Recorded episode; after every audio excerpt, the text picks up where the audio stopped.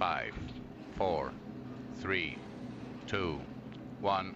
Pit exit is green. LMGT qualifying has started.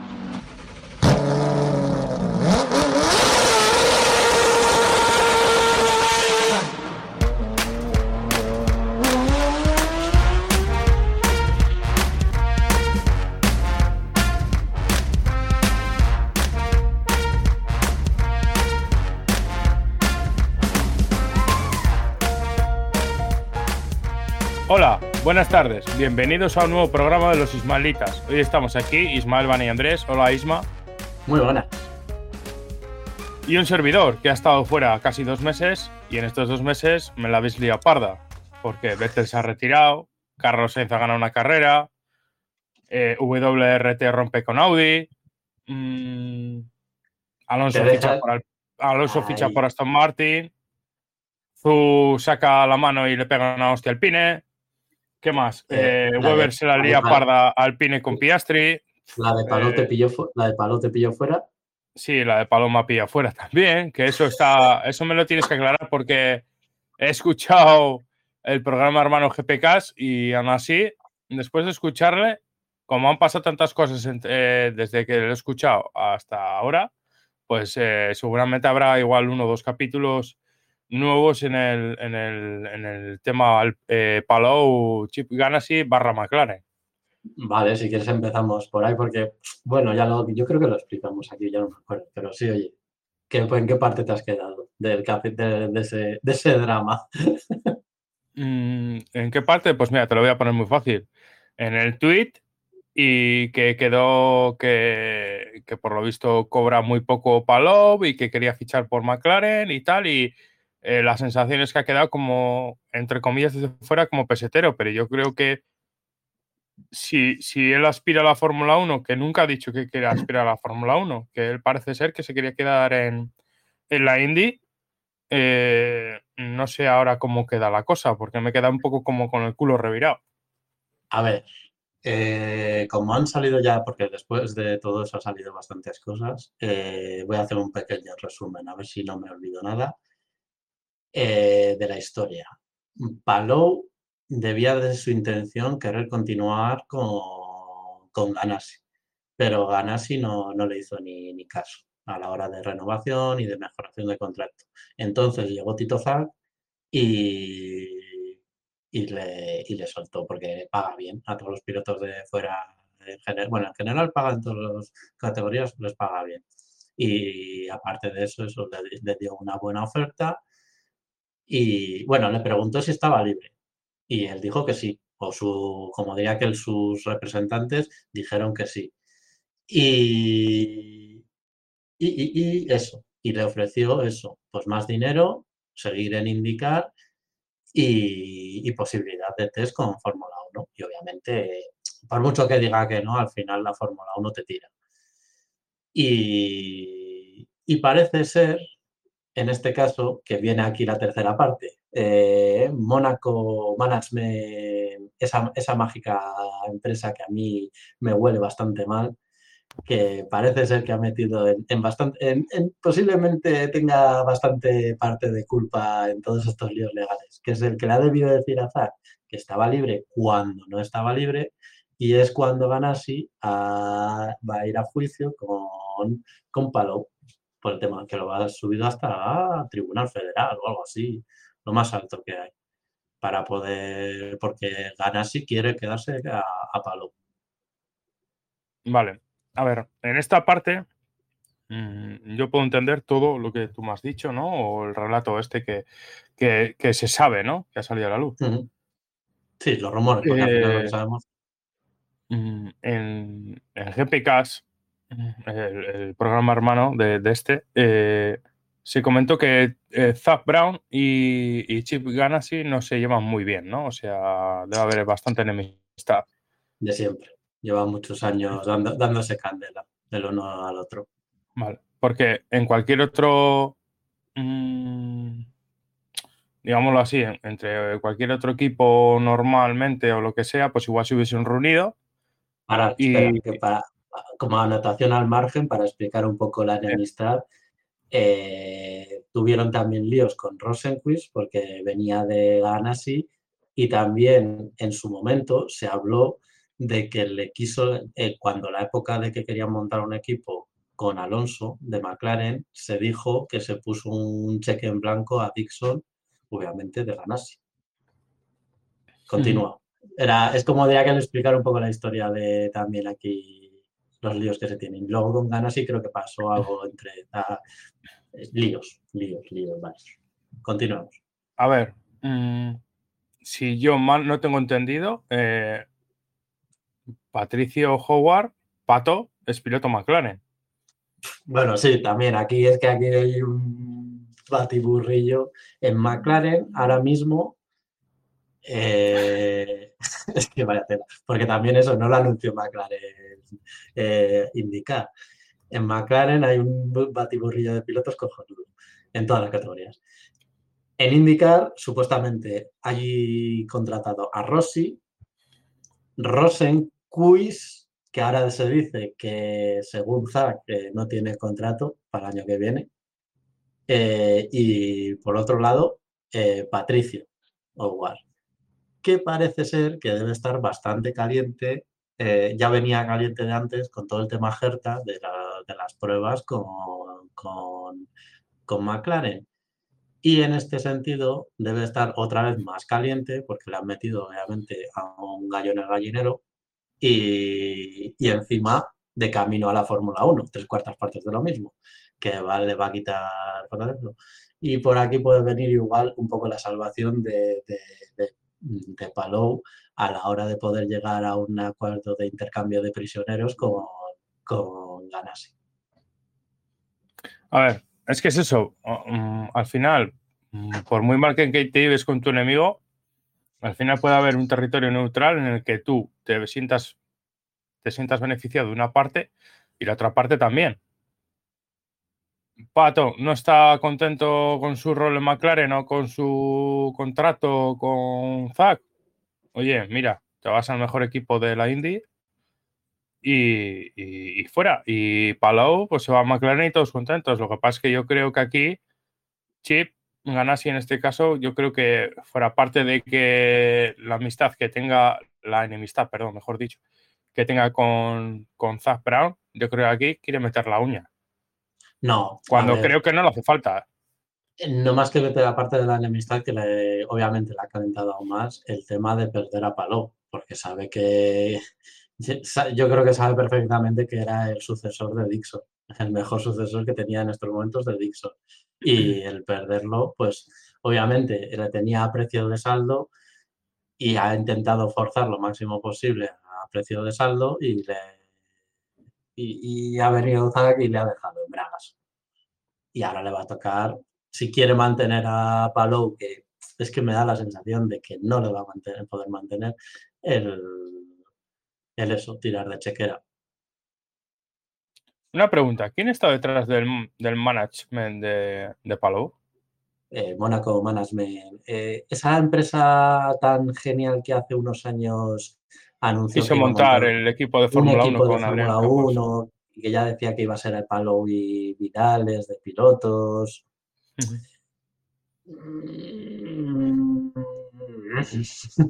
Monaco Management no será algo de Briatore o, Alfonso de Orleans o algo, algún agente de esta random, porque... realmente no sé realmente de quién es, de quién es propiedad o quién es la cabeza más visible de esa empresa, pero a mí me huele bastante mal solo el tirar esos triples y esas cosas y ahora con todos los líos que están empezando a aparecer con el tema de Palou, me huele raro, me huele una empresa bastante rara. Bueno, habrá que tirar de equipo de investigación. Completamente. Vamos a sacar a, ¿cómo se llama la, tía esta de, la sexta? Gloria, ¿no? Gloria. Gloria Serra. Gloria Serra. Aquí hay mucho drama. Aquí hay drama de cojones. Bueno, es que al final es drama, al final es el campeón de, actual de la, de la Indy y con un futuro bastante Mm, digámoslo así, bastante importante por, bastante importante por delante. y que la cosa está en el aire total. Eh, ¿Alguien Sí, ha dicho o, o Y se, ha, también, se, ha, se ha comunicado cuánto puede tardar en, en, eh, en- en ir adelante este litigio con, con Chip Ganassi? uf, no me acuerdo si era para septiembre o octubre. No me acuerdo. No me acuerdo ahora. Si era el juicio para septiembre o octubre. No me acuerdo. Hablo completamente en memoria. Yo creo que lo he visto en algún lado. Que la última era eso de que la había ascendido al- a los tribunales federales. Y supuestamente se iba a resolver este año. Bueno, yo aquí veo, puedo ver a. Si esto, nos, si esto se va todo a tomar por culo y, y al final Palou queda libre, pero McLaren igual se limpia las manos y tal. mm, yo aquí veo a Red Bull metiendo la mano y metiendo a Palou en, en un toro roso. Entre comillas. O barra Alfa Tauri, perdón. ¿Visto lo visto? ¿Visto lo ganado que hay por ahí? Sí, visto lo que tiene, lo que tiene en su casa, no te digo que no. o Hostia, llamar a, o eh, llamar a Paco otra vez. Por eso te digo que, que aquí ya eh, los ismaelitas lo escuchasteis primero. Eh, Palau Alfa Tauri 2024 o 2023, no sé. Cualquier cosa puede suceder. O sea, visto lo Todo- visto. Todo puede suceder en esta casa, sí. Bueno, pues- el jaleo que hay, sí. Es que os habéis hecho muchas pajas mentales en estos dos meses que no he estado. ¿eh? Hostia, ha sido muy heavy. Es que, pa- es que para que no, es que después de todo lo que ha pasado es que nos hemos quedado cortos con las pajas mentales. Bueno, eh, pasamos si quieres al tema. Del Alpine tema Alonso. Sí, ya, ya nada más. Es que no hay mucho más. Que es que por eso, por eso, porque no he escuchado nada más de. de momento es que me da la sensación de que Ganassi no quiere bajarle y demás y quiere quedárselo. Quiere quedárselo, porque si no ya lo hubiera bajado. Sí que es cierto que le está puteando en carreras, que se está diciendo de que no le da la telemetría de- del resto de coches, que no le permiten entrar en las reuniones y todas esas cosas. Pero bueno, aquí, por ejemplo, en Nashville, que este fin de semana hay carrera, mm, pinta bastante bien para él y para que las aspiraciones para el campeonato. Aunque los Penske, Penske están bastante fuertes. Sí, ¿a es la carrera hoy? Nueve y media o algo así, por las sobre las nueve. Nueve y media hora española, eh, ocho y media hora igual- canaria, para Tavi. Igual, igual tenemos retrasos con, con el tema de las tormentas y la lluvia y demás.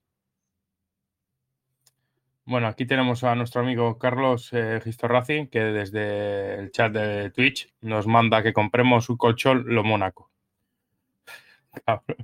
Solo falta Constantino Romero por aquí. Bueno, eh, pasamos al tema candente, que es el, el tema de Alpine, que no solo engloba al propio Alpine, engloba muchas cosas. Y Claro, bueno, otra vez. eh, este abría la lata, este, este, este gran evento de la Fórmula 1 en estas Silly Sessions de este verano. eh, realmente quien abría la lata era Sebastián Vettel, que se retiraba o anunciaba su retiro y encima, eh, a la vez que anunciaba su retiro, a ver, abría una cuenta en Twitter o en Instagram, puede En ser. Instagram. En En Instagram. Instagram. Que para, A- a para que Vettel abra una cuenta en Instagram, ahora- algo habrá tenido que pasar en su entorno o en él mismo. Porque fíjate, después de todos estos años en Fórmula 1, no, no ha tenido cojones abrirlo. Creo que le ha abierto el CM de, de Aston Martin. o el de Aranco, una de dos. Para el futuro. Bueno, pues eh, vamos a ir por partes, como diría ya que el destripador. Venga. Sebastián Vettel, que después de, de todos estos años ya de, de ostracismo, después de la, su época de, de Red Bull, porque en, en Ferrari tuvo un, un despertar con el motor dopado y tal, pero el bagaje ha sido malo realmente hasta que hasta este mismo año. Le costó, pero sí, en la época estuvo ahí y luego después cuando le metieron a Leclerc en el, en el box de al lado, pues hubo los líos que hubo y al final acabó mal la cosa. Bueno, desde que realmente desde que Richard le empezó a mojar la oreja en Red Bull. Sí, pero bueno, en Ferrari andaba cómodo, al final estando con Raikkonen y demás, andaba cómodo y lo que dices tú, con la época de los, de los motores dopados, pues, pues le tenías ahí, todavía seguía viendo, viéndosele maneras, que no es, no es mal piloto. No, sí, mal piloto no es. Lo que pasa es que yo creo que en ese sentido, mira, se puede parecer mucho a Raikkonen, ¿no? Que necesita todo que esté en su, sitio para que entenderse bien con el coche. Mm, exacto. Yo creo que sí. Y bueno, mm, se retira un cuádruple campeón del mundo. Mm, que tenga una buena jubilación. Y, poco más. La verdad es que no, puedes decir, eh, no podemos decir que Vettel ha sido mal piloto cuando acabamos de decir que es un cuádruple campeón del mundo. Exacto. Pero no, a mí sinceramente no me deja un sabor de boca. Le respeto mucho. En su día eh, mm, me reía hasta de él, lo reconozco, le falta respeto como aficionado, pero mm, no me deja un buen sabor de boca en cuanto a recuerdos de carreras mm, donde no haya tenido un coche dominador que él haya sido dominador por encima del coche. Exacto, ese es el problema que ha tenido de sus campeonatos, que a ver, va a quedar en el recuerdo al final, va a ser esa época dorada de, la, gran, de la gran Red Bull y de dominio Red Bull. Y yo creo que va a quedar un poco tapado, que obviamente en sus manos también hizo mucho. El, saber ese tipo de carreras, de, salir desde la pole, mantener la distancia y, luego después eh, adaptarse como un guante a, a eso, a los escapes sopladores y al sistema, a la forma de, tener que llevar ese tipo de coches. Pero sí, fuera y aparte ya luego después de esa filosofía de coches, pues le ha costado mucho el, mantener el nivel y se ha mantenido en un nivel medio y en alguna temporada bajo incluso. Sí, porque, a ver, aquí hemos visto a pilotos como, mira, Alonso lo voy a dejar a un lado porque Alonso ya sabemos que hasta en el barro te hace buenas carreras, pero hemos visto a pilotos como Jason Button o, mismamente, mm, ahora no, me sale quién, pero no sé, un, por ejemplo, un Hulkenberg en ciertos momentos, un, un, un en ciertas etapas. Eh, ha habido pilotos que, han sacado petróleo de, ciertos coches. Sí, sí, sí, completamente. Mm, Sergio Pérez, mismamente. Sergio Pérez lo hemos visto como, como en Force India eh, sacó petróleo y en, Sauber también. O sea que mm, el, que tengas un coche malo no quiere decir que tú eh, eh, te vengas abajo. Exacto, ahí ya luego está pues la, la, cabecita de cada uno a la hora de, plantearse y cómo, cómo, superar los problemas que tiene o cómo eso, cómo adaptarte a que el coche tiene ciertos defectos, pues conduzco de otra manera o me adapto a esa forma de conducir. Que en este sentido el mejor exponente obviamente es Alonso. Yo es que aquí primero está Alonso y luego el resto. Sí, por eso he dicho, por eso le he apartado a Alonso, ¿sabes? Porque al final es una baza fácil de sacar, ¿no? Pero, por ejemplo, el segundo caso, en, yo creo que los últimos años de la Fórmula 1, y eso que ya lleva un tiempo retirado, es Jason Button, en ese sentido. Mm.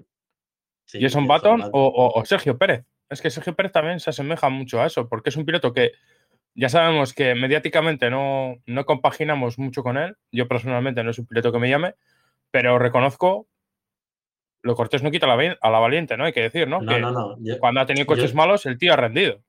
Yo siempre he dicho que ha sido el, mejor piloto de pago que hay en estos momentos. Siempre eh, lo diré. en vez de que, que por ser piloto de pago no quiero decir que sea mal piloto. Obviamente ha tenido, pues es bastante irregular. De repente desaparece o eso, tiene sus momentos de, de la que dices tú, de las, sus épocas de Sauber o por ejemplo la victoria de Mónaco esos momentos de dices, ¿cómo lo estás haciendo? Dice, ¿de dónde estabas durante toda la temporada y ahora me sacas todo esto? Sí, bueno, al final, pues eso. No me voy a extender más con el tema Vettel y buen futuro tengas.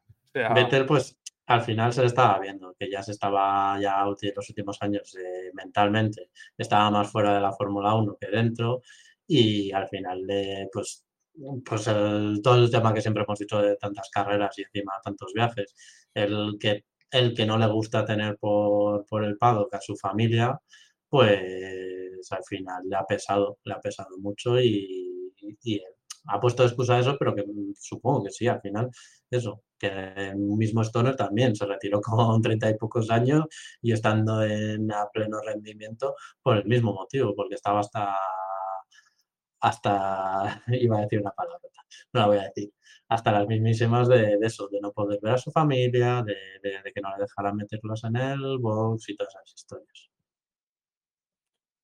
Bueno, pues mm, vete abría la lata y, aquí empezaba la fiesta. O sea, era como el meme ese que sale el actor este británico que sale así con, las gafas fumando un puro y una copa en la mano que empezaba así y tal. Pues igual, empezaba la fiesta. de repente veíamos como Fernando Alonso.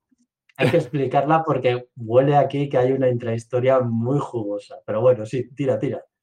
Bueno, yo te cuento mi historia, como yo lo he vivido desde el barco de aquella manera, porque ya sabes, yo estoy con. Me, me he enterado al cabo de un día y medio que Alonso había fichado por Aston Martin, o sea.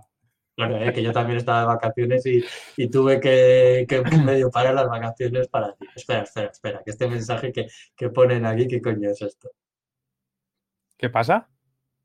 No, no, no, no, no, nada, ah, tira, tira. Y bueno, el, caso es que, el caso es que veo Fernando Alonso ficha por Aston Martin. Y digo, digo, hostia, ese era el plan. el plan. El plan que durante dos años ha sido una turra insoportable y el plan ha acabado fichando por, Fernando, por, Aston Martin. Se ha convertido en la misión ahora. En la misión. Bueno, pues. voy, a eh, poner, voy a poner fecha el, anuncio de Alonso, bueno, de Alonso no, porque Alonso retuiteó lo que puso Aston Martin, eh, es del 1 de agosto. lo dejo ahí. Ahora continúa, tú continúa con, el relato. Bueno, mm, yo me entero de que Alonso ficha por, por Aston Martin y digo, hostia, digo, aquí se ha roto todo.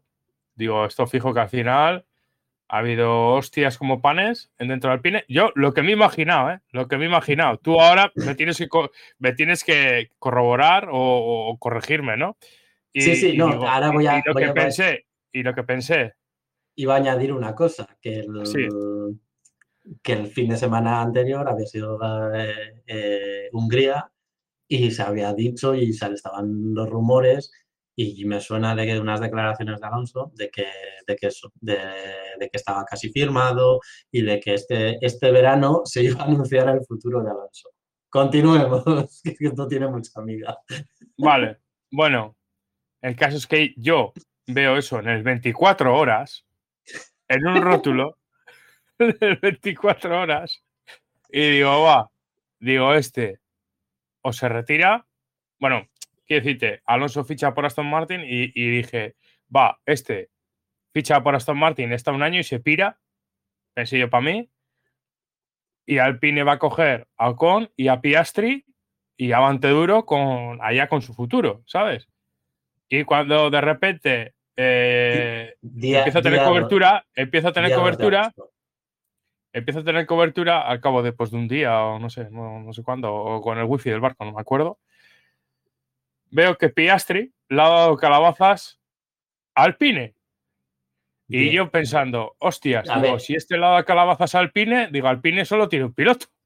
Explique, expliquemos también aquí la historia. Día 2 de agosto, eh, Alpine anuncia, que todavía sigue el tuit ahí, eh, a Piastri como piloto. Y al momento sale Piastri diciendo que él no va a pilotar para Alpine en 2023. Sí, continúa, bueno, continúa. Es un, es un zasca de la hostia. ¿Por qué? Porque aquí todo el mundo, yo desde hace ya un año, desde que Piastri ganó la C2 y tal, y dijeron, Buah, Piastri es la hostia. Y yo diciendo, bueno, ojo, que no sea un bandor de la vida. que puede darse el caso. Y aquí todo Dios poniendo, poniendo a Piastri como que es la, la hostia, la repanocha, y veo eso y digo, hostia, ¿cómo se le ha subido a las barbas un piloto de F2 Alpine? ¿Qué no habrá pasado? Ni de F2. que, era piloto reserva. Ya, ya, pero tú me entiendes, ¿no? A, lo que voy, que digo, hostia, un piloto de tal calibre, vaya hostia, lo ha dado un equipo oficial de Fórmula 1. Y digo, digo, ¿qué cojones habrá pasado aquí? Claro, luego recordé que cierto piloto era manager de este piloto, Weber. Entonces, claro, dices, hostia, empiezas a tirar del cabo y dices, hostia, Alonso, Sebastián Martín, eh, Piastri dice esto, que a su vez es mm, Weber es su manager. Eh, empiezas a atar cabos y dices, aquí algo pasa. Eh, Burkowski se marchó en invierno. Las hostias que le dimos a Burkowski. A pros. Gratuitas, gratuitas, gratuitas, que, que mm, mm, sinceramente, yo, le, yo, yo no le di hostias, sino dije que igual ese hombre tenía datos de los años anteriores sobre coches de los que ha podido ver o, aportar su información y en cuanto se acaba esa información no ha servido para más en el equipo, pero claro, ahora ya empiezas a, empiezas a retrotraerte. Es decir, salida de Alan Pros, salida de Bulkowski, salida de, este, de, eh, de Abitebul, que muy malo o muy bueno sería, pero a la puta calle también. Eh, la llegada de Paz Fry, que donde va Paz Fry siempre pasa algo. o sea, ya empiezas a atar cabos y a tirar de ellos y dices tú, ¿qué cojones pasa aquí? Que estás tirando de la cuerda y nunca se acaba la cuerda. ¿Sabes? O sea, dices, estoy aquí como un bobo eh, tirando todo el rato de la misma cuerda. Y entonces, claro, yo me quedé, digo, ¿qué cojones ha pasado aquí? Entonces, ahora te doy paso a ti porque yo he flipado. Yo iba a buscar, estaba mirando por aquí a ver si tenía algo de plata o para ponerme un gorrito de plata ahora mismo, porque ahora yo comienzo con las teorías, las teorías conspiranoicas. Te he dicho antes las fechas. El rumor de aquí que hay es Alonso anuncia el día 1 de agosto el, fichaje por Aston Martin porque Piastri ha debido de firmar en su contrato con Alpine terminaba el día 30 de julio y el 1 de agosto comenzaba su contrato. El rumor es con McLaren y, era piloto ya McLaren. Entonces es cuando Alpine anuncia a Piastri, Piastri dice que no porque ya es piloto McLaren, pero el problema es que no lo puede anunciar y McLaren no quiere meterse en otro berenjenal, indicar, anunciándolo, tener que ir a juicios y demás. Eh, y han aprendido de, lo que ha pasado un mes, un mes y, y Piastri ha dicho que no y no responden a llamadas. el amigo Weber no está en medio para ir pescando en Australia con Stoner y Piastri pescando. Y Alonso, Alonso subiendo también historias porque también es Nauer diciendo que, que, estaba en las Islas Griegas y Alonso subiendo vídeos que estaba en Oviedo haciendo trompos con el CAT. Bueno, eso es muy típico, Alonso. ¿eh? Siempre desviar la atención y luego está en Oviedo. O sea, no, me sorprendió, ¿eh? sinceramente, pero sí me ha sorprendido que usara la fecha de un, parque conocido de Oviedo para, dar un zasca al jefe de Alpine. Hmm. A ver, aquí líos internos ha tenido que haber, obviamente, y Alonso después de, Hungría, que tampoco hemos dicho nada, después de la carrera de Hungría, supongo que acabaría caliente. Que yo opino, con una opinión súper impopular, que no tiene motivos, pero habría acabado caliente tras la carrera de, Hungría.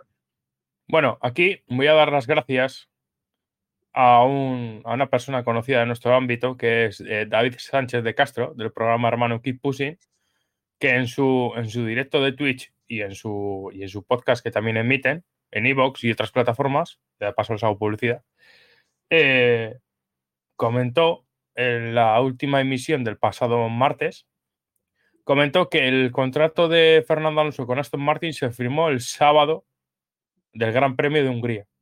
Que por cierto, no hemos hablado de, de aquí de los contratos. Parece ser que lo que le ponía al PIN de contrato era un año más otro año eh, dependiendo de objetivos, si cumplía rendimiento. Pero obviamente Alonso... Sí, pero por lo visto, lo que, lo que comentó David, lo que, perdona, que eh, te voy a dar el, dato, lo que comentó David Sánchez de Castro comentó que eran uno más uno, pero con fecha límite 2024. O sea, solo dos años. No podía estar más en el equipo. Yo creo que aquí es porque Alpine, si no ve resultados, se pira dentro de dos años. No, y se marca creo- un Lotus o un alguien que venga con pasta por detrás y ahí te quedas. Yo, yo creo que eso iba más por el sentido, el sentido Piastri. El sentido de que tú no puedes estar bloqueando aquí el, el asiento que nosotros queremos para Piastri. Yo creo que va más por ese lado que por otro. Y lo que le ofrecían, que me suena también de haberlo escuchado, era asiento en Alpine WEC. Yo creo que yo creo que Alpine no, te lo he dicho este invierno y lo sigo diciendo. Creo que aquí el equipo que más toca actualmente está como equipo oficial, ¿eh? Voy a decir de los oficiales, no me voy a Haas. Es tanto Alpine como Alfa Romeo. Si, fíjate, desde la vuelta de Renault, desde que volvió a recuperarlo de, de Lotus, fíjate que siempre están, han estado en dudas. Siempre se ha estado en dudas con Renault, la continuidad de Renault. ¿Va a continuar? ¿No va a continuar? ¿Qué va a hacer? ¿Qué no va a hacer? Siempre. Y, que volvamos a lo mismo, es que al final Renault no es la Renault de aquellos años de atrás. Y ahora mismo está en, en- yo creo que tentándose la ropa a la hora de, los proyectos. Y es que vuelvo a repetir lo mismo, es que pensar en Alonso como proyecto a largo plazo, pues obviamente tú se lo dices a un directivo que no ve una puñetera carrete- eh, una carrera en su vida y va a decir, eh, tiene 40, eh, 40 tacos. ¿Hasta qué año piensa estar aquí eh, ocupando, calentando la silla? ¿O buen rendimiento o malo? Ellos piensan en que, venga, gente joven para adelante.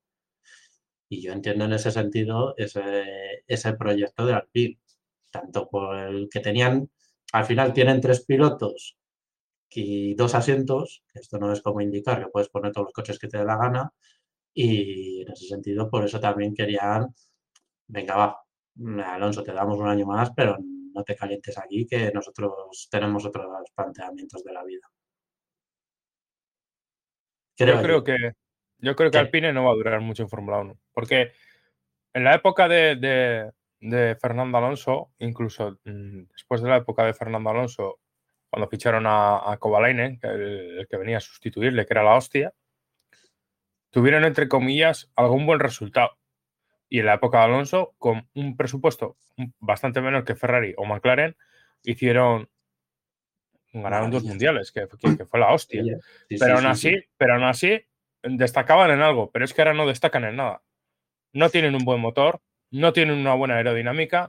Bueno, el coche parece, a ver, no es, no es el coche ganador de un Ferrari o un Red Bull, pero están ahí.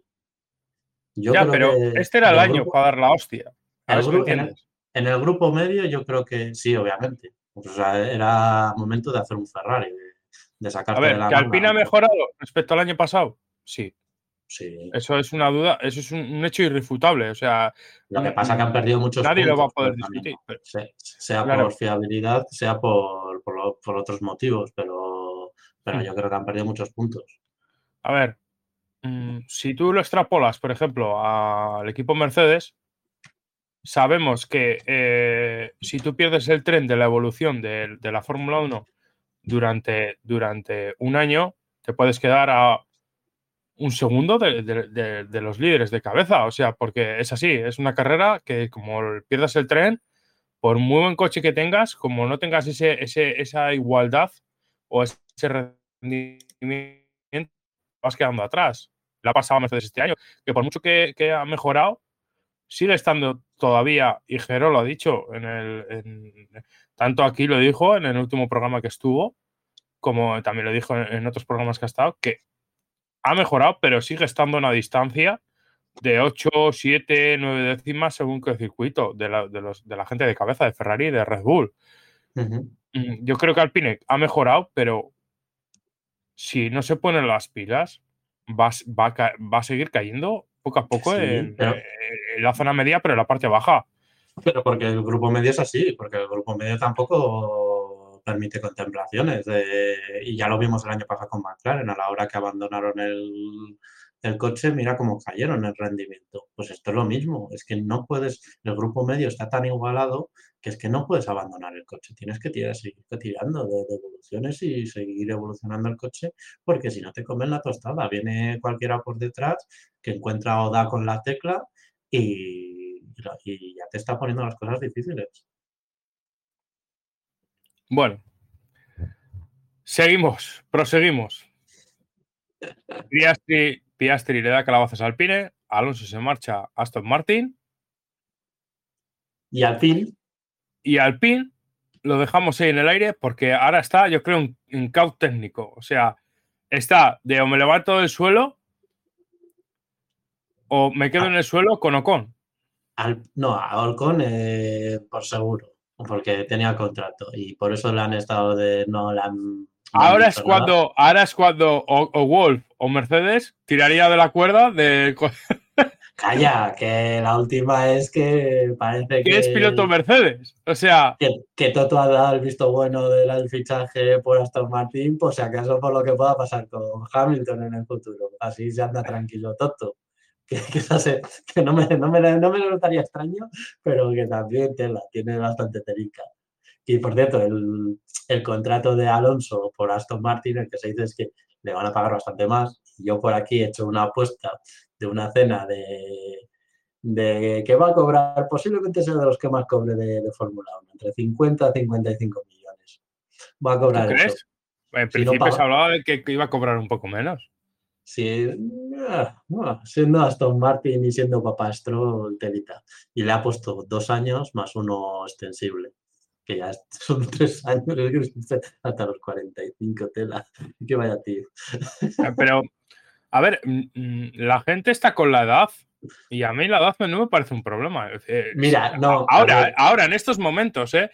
después de ver a, ciertos deportistas en otros deportes cómo están sí, La hablaba con Samuel el otro día es lógico pensar que vas teniendo y vas teniendo un bajón de rendimiento. Pero ¿cuándo va a llegar el bajón de rendimiento? Pues aquí dices tú.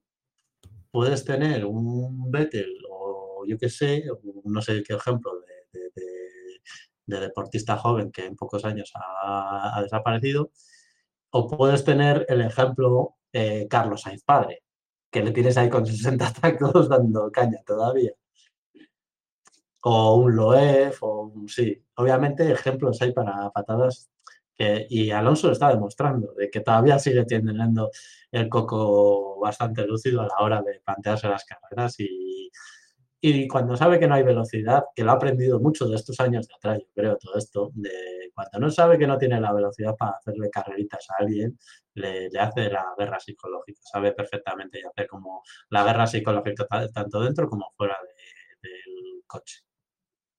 A ver, yo creo que estos años en los que ha estado eh, en Indy, ha estado en, Resistencia, incluso están en Dakar, yo creo que él le ha servido como un máster personal para reencontrarse o pulir áreas en las que en la Fórmula 1 no te permitía pulir, porque son carreras al sprint. Sí, y, yo, y de declaraciones suyas, yo me suena del año pasado o hace dos, de cuando volvió otra vez a la Fórmula 1, que le preguntaron de enfrentándose contra el Alonso, un Alonso contra el Alonso de 2005, en, que, en el que supuestamente se considera que estaba en el mejor momento, eh, le preguntaron, ¿serías capaz de ganarte a ti mismo? Y dijo, sí, fácil, sería muy fácil ganarme. Así que él se, él se siente de que ha aprendido mucho durante todos estos años.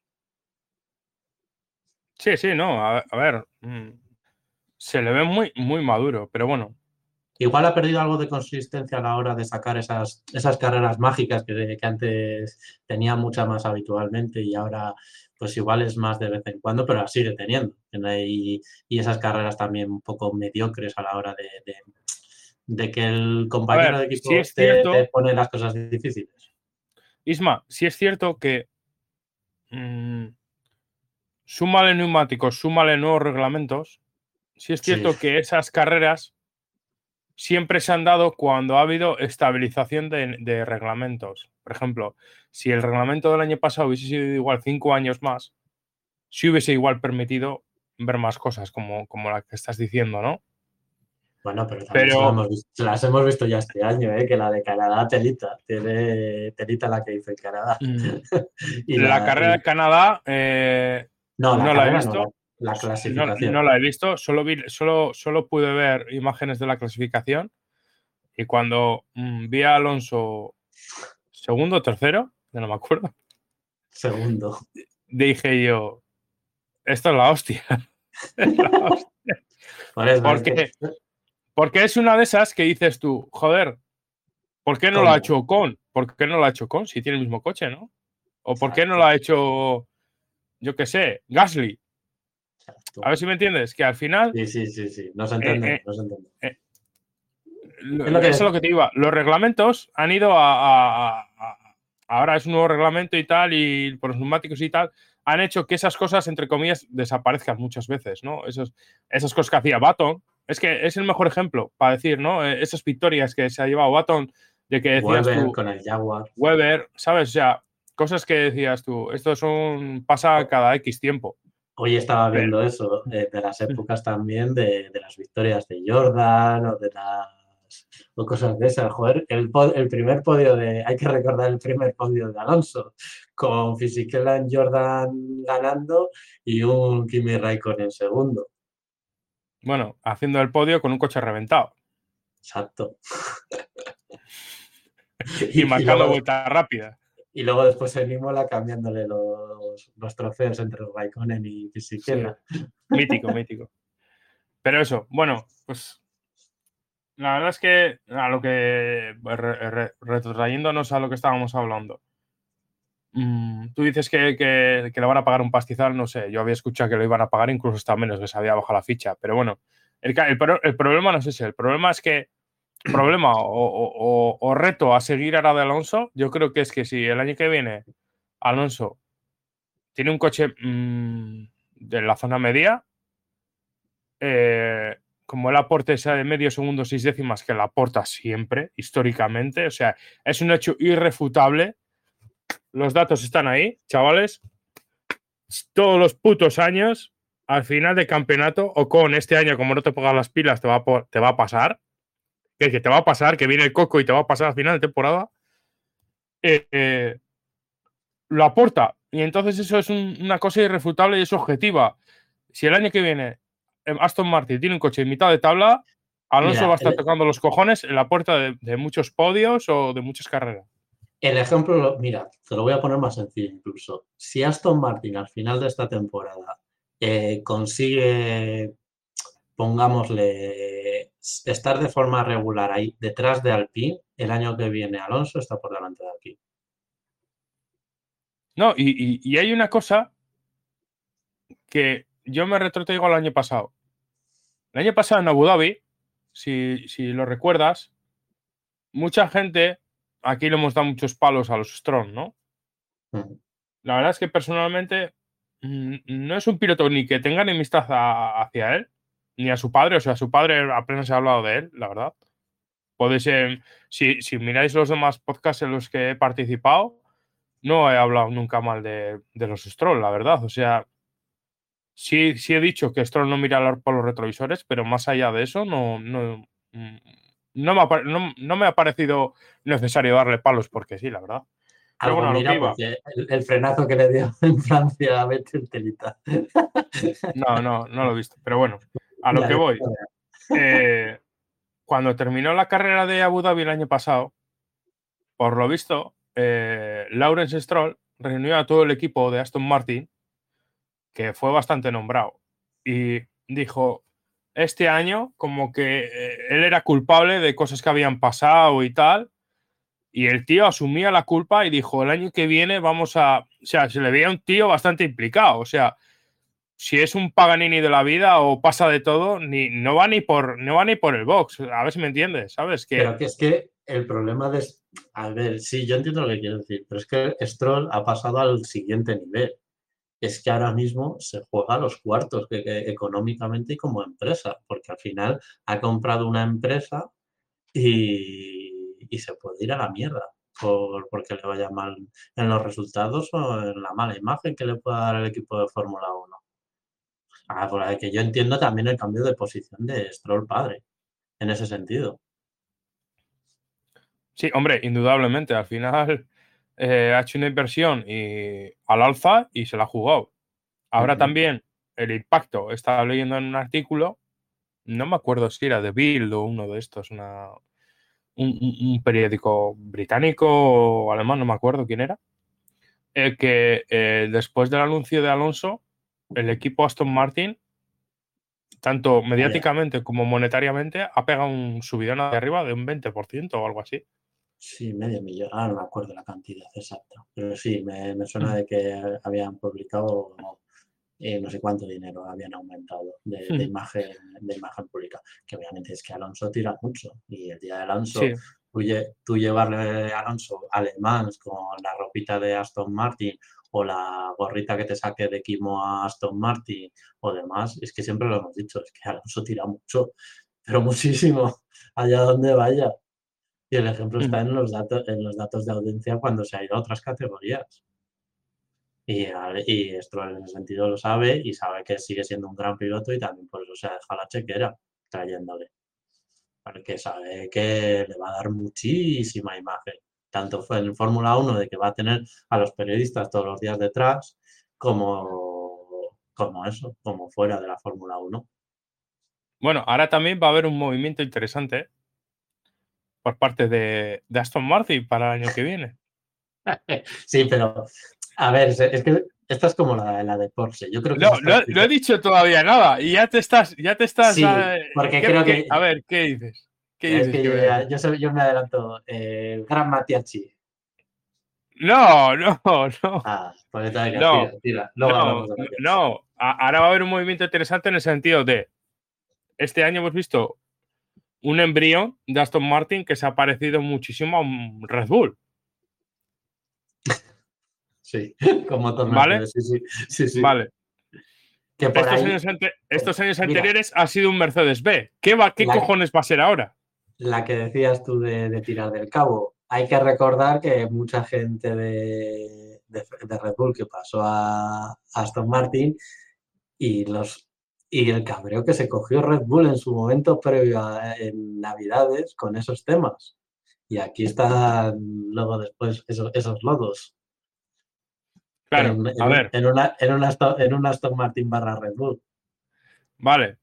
¿Qué, va, ¿Qué cojones de coche va a ser el año que viene? Pues ves qué buena pregunta. Yo creo que eh, es que no me voy a tirar a la piscina porque al final esto es como cuando se decía este año con lo del plan, va un, un Alpine súper ilegal. Pues, ¿Un, has mejorado? Un has, no, porque es Ferrari y ya le tienes ahí el Ferrari blanco. no lo sé. Realmente el año que viene no lo sé.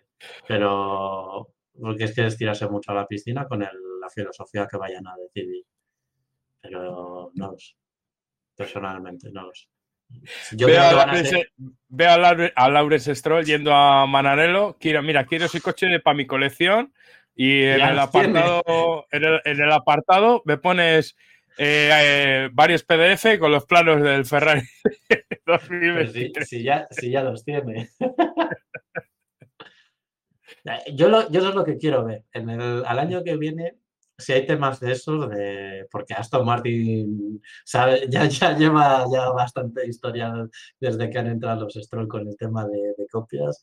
Mm, quiero ver a la prensa española a ver qué tal, qué tal informa del tema de, si hay un, un, Aston Martin copiado con Alonso al volante. Me gustaría ver, me gustaría ver eso.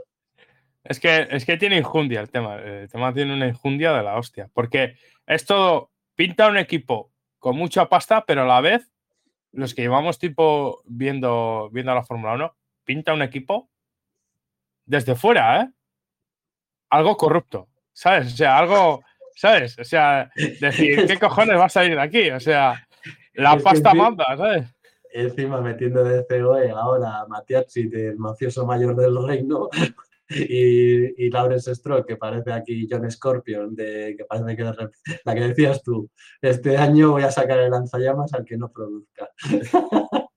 No, eh, o señor de la guerra, ¿sabes? O sea, a ver quién pasa la frontera primero con las armas y le pago la pasta, ¿sabes? O sea... Sí, sí, tiene una pinta de oscuro, es todo eso sí que, sí que es cierto. y con Toto de fondo, con, Toto de Darth Vader por detrás, esa, ese ente por ahí pululando.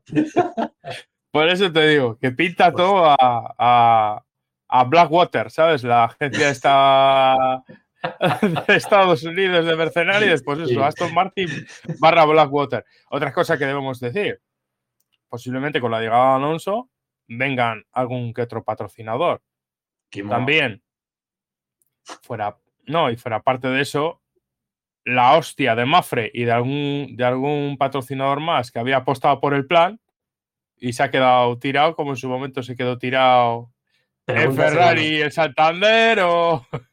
Pregúntale a la campaña la, campaña que ha sacado justo este, este verano Mafre con Alonso tamaño 4 metros de altura, 12 meses de seguro. Pues esas, cosas. Es, que es lo bonito de, la, economía y de, de, pensar en el deporte, que te trae estas cosas maravillosas. Pero sí. Bueno, pues ahora eh, pasamos de capítulo, ya hemos terminado con, yo creo, con el tema Aston Martin. Aston, mm. Aston Martin, yo quería comentar lo de Matiachi, lo que, antes me he lanzado. Matiachi, yo juraría por la noticia que he leído que no va a tener ninguna relación con el equipo de Fórmula 1, que viene a Aston Martin como estaba en su momento previo a llegar a la Fórmula 1, como como el jefe el director de, al final de Aston Martin marca de venta de coches y el planteamiento publicitario, todas las historias, que eso se le da súper bien porque por eso también llegó al de Fórmula 1, porque en Estados Unidos pegó un pelotazo en su momento eh, con acuerdos con Tesla, ser líder de marca premium y todas esas historias. O sea que Matiachi en ese, en ese escenario de tema empresarial es de los mejorcitos. No, sí, a ver, mm, Ferrari en ese sentido, la gente que ha tenido ha sido muy buena gente fichada, de, fichada que, que, que en el anterior trabajo a estar con Ferrari, o incluso estando con Ferrari, lo ha hecho muy bien. Y luego la gente también que se ha marchado de Ferrari también lo ha hecho muy bien. Sí, sí, sí. A ver, aunque, aunque, aunque, aquí nos joda admitirlo, Domenicali, cuando se marchó a Lamborghini, no lo ha hecho del todo mal para la marca Lamborghini. O sea, yo creo que Lamborghini la ha dejado bien posicionada con su acuerdo con Audi dentro del organigrama del grupo Bach. Es una marca que ha mejorado y ha pasado de un poco una marca letista donde competían los cuatro gentlemen de turno a que Lamborghini va a tener un, LMDH, que posiblemente no haya tenido culpa Dominicali de ello, seguramente, pero que, que, por lo menos ha hecho un buen trabajo. y como marca en general también le pasa exactamente lo mismo, que eh, ya no los coches no se podían hacer plataformas únicas para un coche, ya no, no se da eso y el unirse a otra marca como le sucede y encima un Audi que tiene el R8 y tienes una plataforma para crear superdeportivos exactamente iguales que los que tenían, pues tira para adelante. Luego también, gente que ha salido de Ferrari y le ha ido bien, Tienes a Máximo Rivola, Rivola, que está en Aprilia, en MotoGP. Y fíjate con qué poco, con qué poco, con qué poco Aprilia está luchando por el Mundial de Pilotos. Con un piloto de, aquí de la Tierra, pero que joder, hostia, que estaba en Ferrari y, y mecánicos y gente del organigrama de Ferrari que ha marchado Ducati fichados por Audi, porque Audi es, la, matriz de, Ducati, no, no, debemos perder eso, que cuando, cuando compró Ducati, eh, la mejora de Ducati en todos los sentidos ha sido brutal. De hecho, de hecho mm, hacía no sé cuánto tiempo que las marcas japonesas no lideraban un mundial y tanto Ducati como Aprilia están ahí arriba en el mundial de MotoGP. O sea, eh, Audi está llevando la marca Ducati a unos niveles súper altos. Y dentro de ese organigrama había gente, hay gente, por lo visto, que en su momento era de Ferrari y han pasado a trabajar con Ducati y lo están haciendo de puta madre. ¿Sabes de otro que me he acordado ahora que ha salido de Alpine, de las cabecinas Alpine de estas navidades? A ver si te acuerdas. Que, ahora que, es que ahora que estábamos hablando del MotoGP me he acordado de él. ¿Quién? Pero, ¿ha salido formalmente o no salió al final? Yo ahora estaba pensando de que no sé dónde está. Es que yo no he visto ningún comunicado donde él se marche. Es que ahora no sé si está haciendo gardening o qué está haciendo.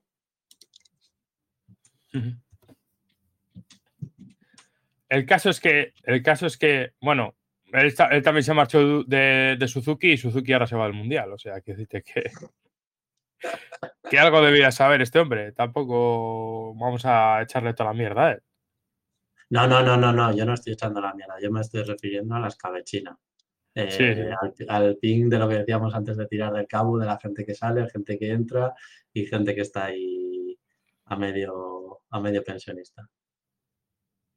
Bueno, el caso es que dejemos que Aston Martin haga su trabajo, sea corrupto o no sea corrupto, que lo haga. Que nos espera un año 2023 y una segunda parte de campeonato de Fórmula 1 bastante, bastante emocionante.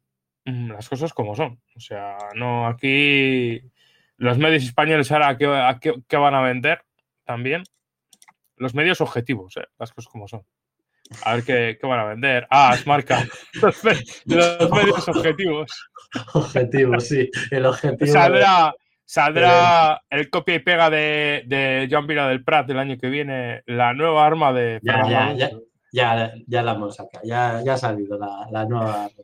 Ya ha salido. Joder, la gente se la es que he, visto, un meme, he visto un meme del otro día que salía el tío, el típico tío en un restaurante comiendo y que salía ah, con la hamburguesa en la mano. Sí, también pegándose por detrás. Otros pegándose por detrás y, y era Alpine eh, Piastri, McLaren, Paló y no sé quién era el otro. Ricciardo, porque también no hemos hecho el tema. Abrimos, abrimos, bueno, cerramos tema Aston Martin y abrimos tema McLaren, porque cada, tema eh, puede llevar un rato largo para hablar. Tema McLaren. Como llevamos 55 minutos de programa. Lando, Norris. Lando, Norris. Es eh, otro que está también, el que está comiendo la hamburguesa tranquilamente. Sí, Lando Norris. Mm, se anunció su renovación, ¿no? Eh, a principios de año, me parece, ¿puede ser?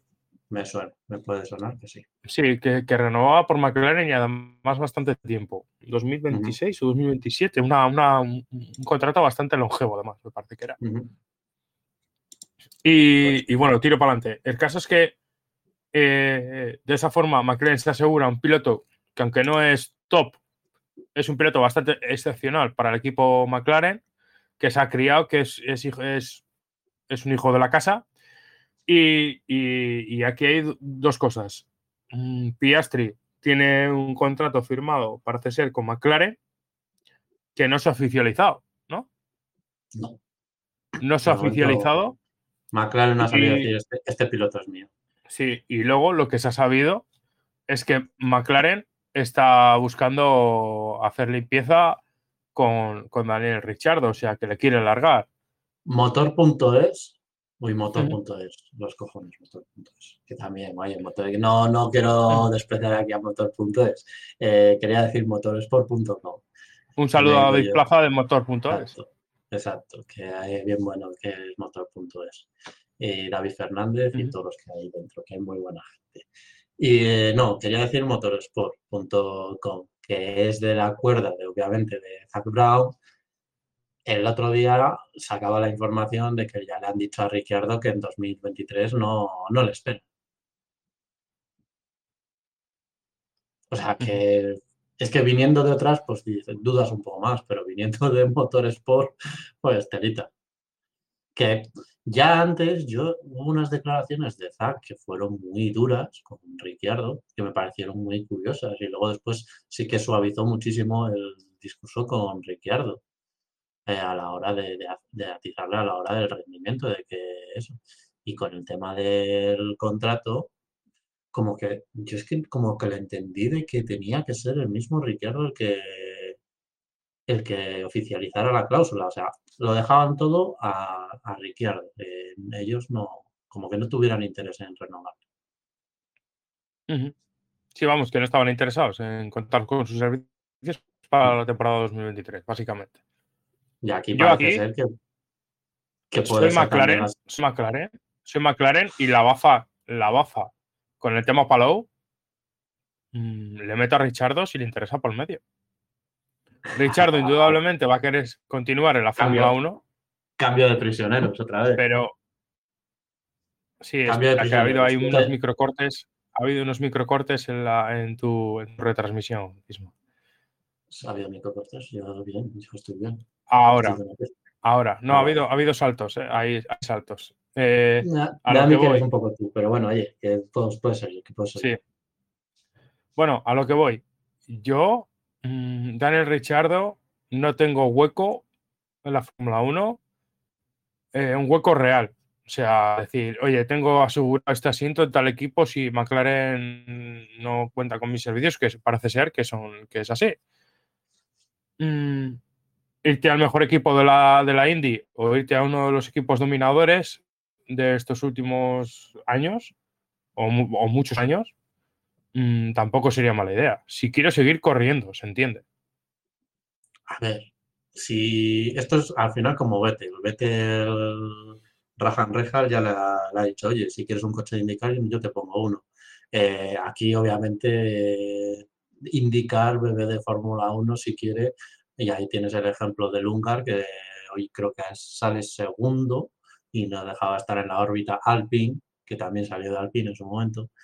Eh, eh, pues obviamente también es un- una forma de ganarse la vida muy ricamente y seguir estando a un nivel bastante alto.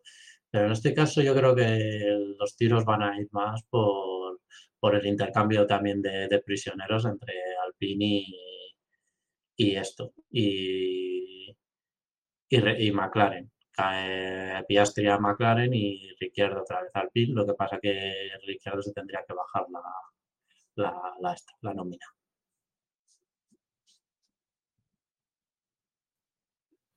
Se está la- cortando esto. No sé si será culpa mía o culpa tuya. No sé si, si- si hay microcortes. Bueno, no pasa nada. Tú sigue, sigue tirando.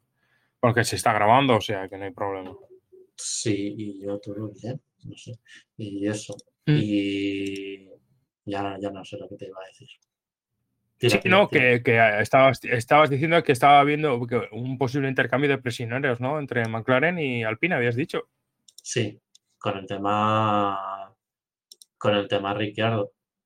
Para el- si, si él quiere mantenerse en Fórmula 1, que, que parece toda la intención de que él se sigue viendo con ganas de seguir en Fórmula 1. Ujú.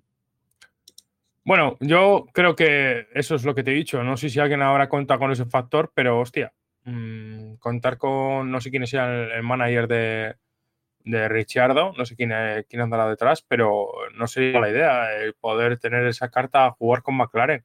Por eso yo creo que McLaren no quiere quedar tampoco como la mala de, de turno, ¿no? Que se quiere deshacer con Ricciardo sí o sí a, a malas. No, no. Yo creo que aquí McLaren deberá jugar sus cartas, aparte de que la propia mala o buena prensa que puede tener.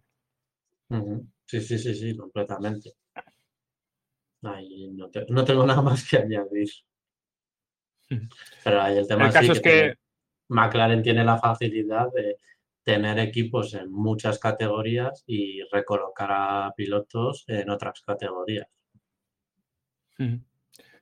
El caso es que eh, el, digamos, el patrón de McLaren, que es Zach Brown ahora mismo, no sé, a ver, eh, aunque Zach Brown ha, ha reflotado el equipo desde la época de Honda y, y incluso eh, los nuevos proyectos ¿no? que, que ha abierto el IndyCar y tal, que le van, le van bien, las cosas como son. No sé, eh, el crédito, crédito tiene mucho, pero el crédito a largo plazo que podrá tener. Me explico. Si eh, ah, vienen dos años de, ostracismo de McLaren en la Fórmula 1, no sé hasta qué punto la directiva de McLaren real, la directiva real, no Zach Brown, sino la directiva real de Zach Brown, o sea, de McLaren, perdón, eh, moverá ficha o no, porque recordemos que McLaren ha sido tentada por varios equipos, por varios equipos, o por varias, mejor dicho, por varias marcas para su compra. O sea que es un equipo que está a la venta. A ver, al final todo, esto es como lo de los, no sé quién, se lo oía, yo creo que Sandau, la entrevista que decía hoy que tenía 14 pilotos, que estaba hablando con 14 pilotos, obviamente todos te van a levantar el teléfono. Todo, y en este caso, pues lo mismo. Eh, pues todas las empresas te van a levantar el teléfono y, y vamos a hablar, vamos a ver qué, qué, me vendes y luego ya veremos. Y en este caso, en ese sentido, obviamente McLaren siempre es una marca tentadora. Y en el tema de dirección, ahora de momento es bastante continuista, no deja de ser los inversores, no dejan de ser los mismos dentro de McLaren y yo creo que tienen bastante rédito que la marca McLaren como tal, excepto la parte de, coches, de turismos de calle, bueno, turismos, eh, coches, eh, sigue tirando bastante bien. O da esa sensación, por lo menos. No sé, yo creo que, que a ver, que aquí ya, ya, tenemos el culo pelado, Isma, ¿no? Y los más viejos del lugar más que nosotros, ¿no? Pero creo que otro año de McLaren mm, con malos resultados, entre comillas, en, la Fórmula 1 puede hacer Mimi ¿eh? en el presupuesto global del equipo. Es que es lo de siempre. Esto es como lo que, decíamos, eh, lo que decía antes de, Alonso. Si se lo planteas a un tío que no ha visto ni una carrera en su vida de, de Fórmula 1, pues esto es lo mismo. Si Zach sigue llegando con buenas cuentas y en McLaren dicen, pues venga, adelante. Si tienes el presupuesto resuelto y no le preguntan qué ha quedado, pues se queda último todos los días. Si no le preguntan eso y solo le preguntan por los números, se irá para adelante. Si empieza a haber a gente de que o no le gustan las carreras o, o realmente quieren cerrar el proyecto de Fórmula 1 y a la mínima que vean opción, pues la van a cerrar. Pero ahora en estos momentos yo creo, yo creo que depende más de los resultados económicos que les traiga Zack.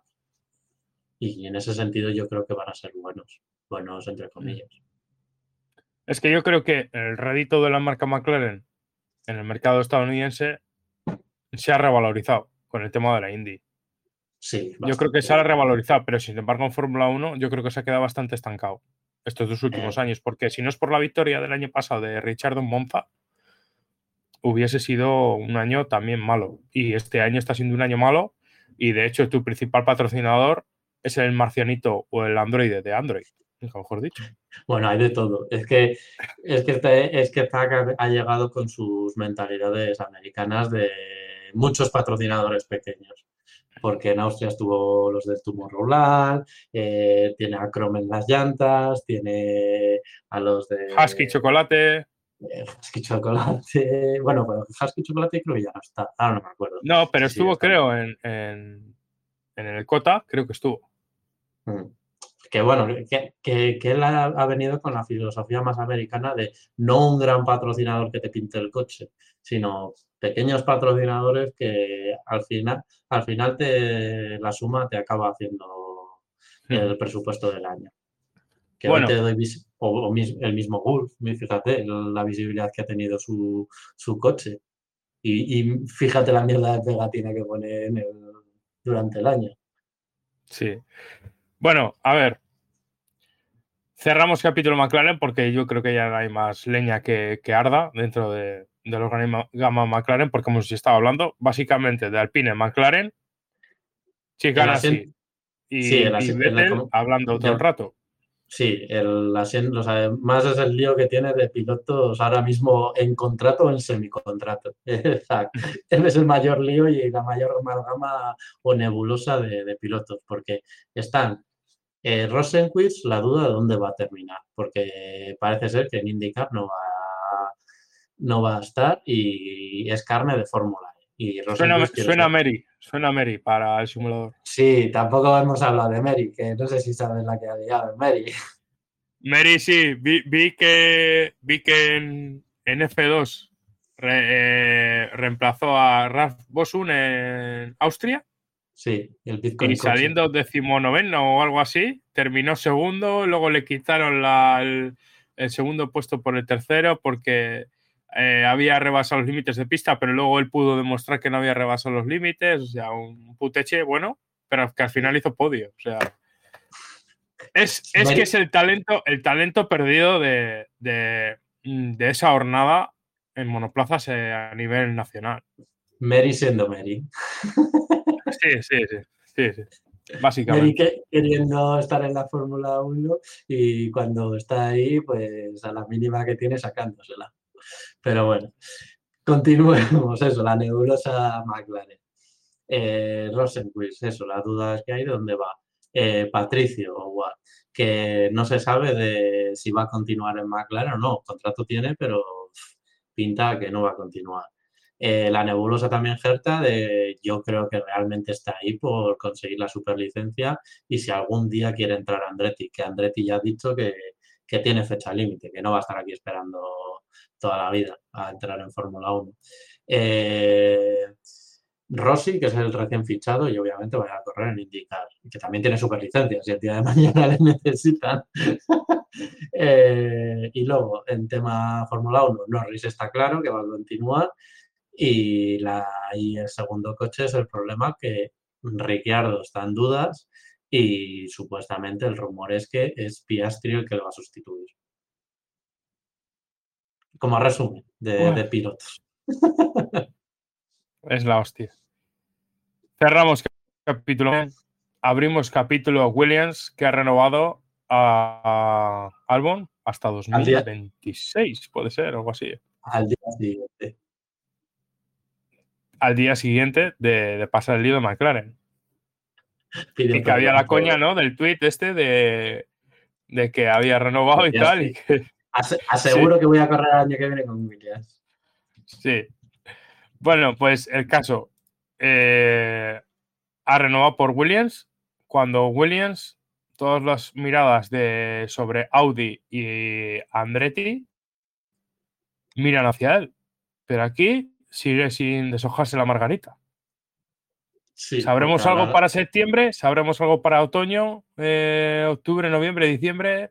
¿Para eh, el principio de invierno, en diciembre? No lo sé, Aquí los- pero se, se tendrá que deshojar algún día la margarita.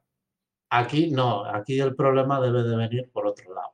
Debe de venir por el tema reglamentario de, de motores. Que, que aquí ya hasta los equipos se están calentando con la FIA porque cada vez se está alargando más y ellos quieren saber ya mismo el- los reglamentos. Y por eso también en las problemáticas del anuncio del acuerdo Porsche y, y Red Bull, porque Red Bull ya ha confirmado que va a continuar con Honda hasta, hasta final de, de, de este reglamento de motores. Lo, confirmó, no sé si esta semana o la pasada, lo confirmó en una de estas fechas. Y ya se empiezan a ver los movimientos de, de las compras en Porsche, que aquí es otra de lo tipo lo de Mattiacci, que se, han, se, se ha yo creo que un poco las noticias, porque se está diciendo que Porsche ha comprado el equipo Red Bull, las instalaciones y demás, al 50%. Pero yo creo que lo que es, es esa tercera empresa que han, que han creado, una tercera empresa en la que las dos partes van a comprar el 50% de esa empresa, que es la que va a ser el equipo de Fórmula 1. Y Red Bull va a seguir por su lado y Porsche va a seguir por su lado. Eso es lo que yo creo y yo lo que entiendo de, de las declaraciones. Y por eso tampoco se ha confirmado, porque se decía que en Austria se iba a oficializar ese, ese acuerdo. Y el tema de, de Williams, volviendo a Williams, pues yo creo que viene por el mismo lado, que realmente mm, no sé a dónde va a acabar Audi, porque Audi parece que va a comprar media parrilla de, de Fórmula 1, porque se ha hablado de, de Sauber, se ha hablado de, de Williams, eh, se ha hablado de, en su momento también de Aston Martin, se, se ha hablado de todas, yo creo que de todas, de McLaren también. Y Audi yo creo que está esperando a lo mismo. El anuncio de Audi va a venir de la mano de cuando se cierre el acuerdo de motores. Yo creo que si hay una marca, si hay una marca que. Se admite preguntas, Tavi. Bienvenido al chat del Twitch. Perdón, que lo tenía Eh, tapado, que estaba mirando lo sí. de algo, porque hasta pequeño estaba. Si hay una marca que puede sobrevivir eh, fuera del entorno británico a la hora de no tener una fábrica en ese entorno, ese podría ser Audi. La compra más lógica para Audi dentro de su cercanía logística barra país sería la compra de Sauber. No sabemos tampoco cómo está el túnel de viento de Sauber ni cómo están las instalaciones de Sauber. El, el túnel de viento de Sauber está al 200%. está que funciona. porque Pero todo el mundo. También, también sería, también sería una, una, una, una compra con que se retroalimenta en el sentido de alquilar el túnel del viento durante todo el año, entre comillas, Sí, sí, para, sí. para tu, tu uso, tu uso que cada vez es menor por parte de la Fórmula 1, porque cada vez se trabaja más con el CFD de los cojones. Y ni eso también. Y, y a lo que te voy, por tema logístico y por tema de germanización, mm, la compra de Sauber sería lo más lógica. Pienso yo, pienso yo, ¿eh? Por, Es por la manera de está- trabajar de Audi. Pero luego, Es- Estaba si yo pensando. Si te vas al estaba- tema británico de Fórmula 1 y de ingenieros, ya sabemos lo que pesa estar en Milton Keynes o alrededores. Sí, bueno, pero eso eh, lo pueden organizar relativamente bien. Al final, Milton Keynes lo puedes seguir utilizando como, como centro de, como de ingeniería y, De espionaje, y- de espionaje corrupto, que es para lo que es. Y luego después, pues unos talleres en Alemania, en donde sea. Porque es que estaba yo pensando quién se encargaba de los de los estos, de los de los Audi del Le Mans. Es que creo recordar que era Oreca. El Team Joes, ¿no? Era el Team Joes al final. ya yo está. es, cierto, cierto, yo es, yo es. Sí, yo hasta la razón. Y estaba pensando Joes yo que dó- es, que, es, que es alemán. cómo se cómo se gestionaban. Creo que es alemán con una parte austríaca, ¿eh? No, no pondría la mano en el fuego, pero creo que por, ahí van los tiros. Bueno, ya, ya hablaremos, no sé si a, a Tavi le contesto, no sé si hablaremos de la pol- polémica de Licanco, que llevamos hora y cuarto de aquí de programa hablando, poniendo, poniéndonos al día de Fórmula 1. Ahora, ahora a ver si, lo, si la atajamos también, porque hay, hay, hay mucha amiga ahí. A mí me huele muy raro todo. Me sigue oliendo muy raro. Y bueno, seguimos con el tema Audi, que es que es eso, la, la margarita se tendrá que deshojar pronto, porque yo creo que también están esperando a lo que tú has dicho, al tema motores, pero algún día se tendrá que decidir algo porque eh, se estará esperando una contestación, igual que incluso hasta Alfa Romeo, si le ponen pasta encima de la mesa. Es que es eso, es que la de Alfa Romeo me resulta raro. Yo Alfa Romeo, eh, Sauber. Eh, me resulta raro porque ya vimos lo que dijo Andretti de, la gestión del equipo. ¿Audi va a permitir lo mismo que le decían Andretti? Pues no lo sé. Por eso igual viene que Sauber igual cuesta un poco más comprarla. Y Williams es que sigue siendo ahí la nebulosa completa de no sé hacia qué lado va a tirar. Porque realmente es que Es que Williams, 2020. Williams siempre ha sido un equipo, siempre ha sido un equipo que nunca se ha sabido dónde va a tirar. Y es Eh, que cuando en la, ta- en la última época de Claire Williams se sabía que bebía mucho la vaca de Toto Wolff porque había sido su hasta su propio accionista, ¿no? sí. Pero desde que tienen los du- nuevos dueños, que nunca realmente hemos visto físicamente quién son los nuevos dueños de, de- de Williams, o sea, para decir, mira, este es el señor, ¿eh? Doritos. Ya, Doritos. Doritos sí, pero quiero decirte, una persona que sea, pues yo qué sé, sí, tenemos a Capito ahí, ¿no? Pero quiero decirte, a la persona, pues como hemos visto en, en McLaren en su día al señor Mansu Oyer o, o en el propio Ferrari, ¿no? A, a la familia Al- Algeri, si lo, si lo pronuncio bien, que, que nunca lo pronuncio bien, a, a diferentes personajes, ¿no? Quiero decir. Pero es que ahora mismo es una incertidumbre total, Williams. Sí, porque no sé por dónde va a tirar. Y aquí también yo- hay que pensar que que es que es hasta 2026, que hasta 2026 no entraría Audi, porque ahora que va a entrar con un motor Mercedes. Es que también lo de Audi se va a alargar en el tiempo. No sé, yo es que no lo veo. No lo No lo veo, sinceramente. No lo veo porque, yo creo que está expectante de lo que va a pasar en, en el tema Hypercar y tal. No, si Audi ya ha dicho que Hypercar ya, ya os pasa. Ya. Mm, no me lo creo.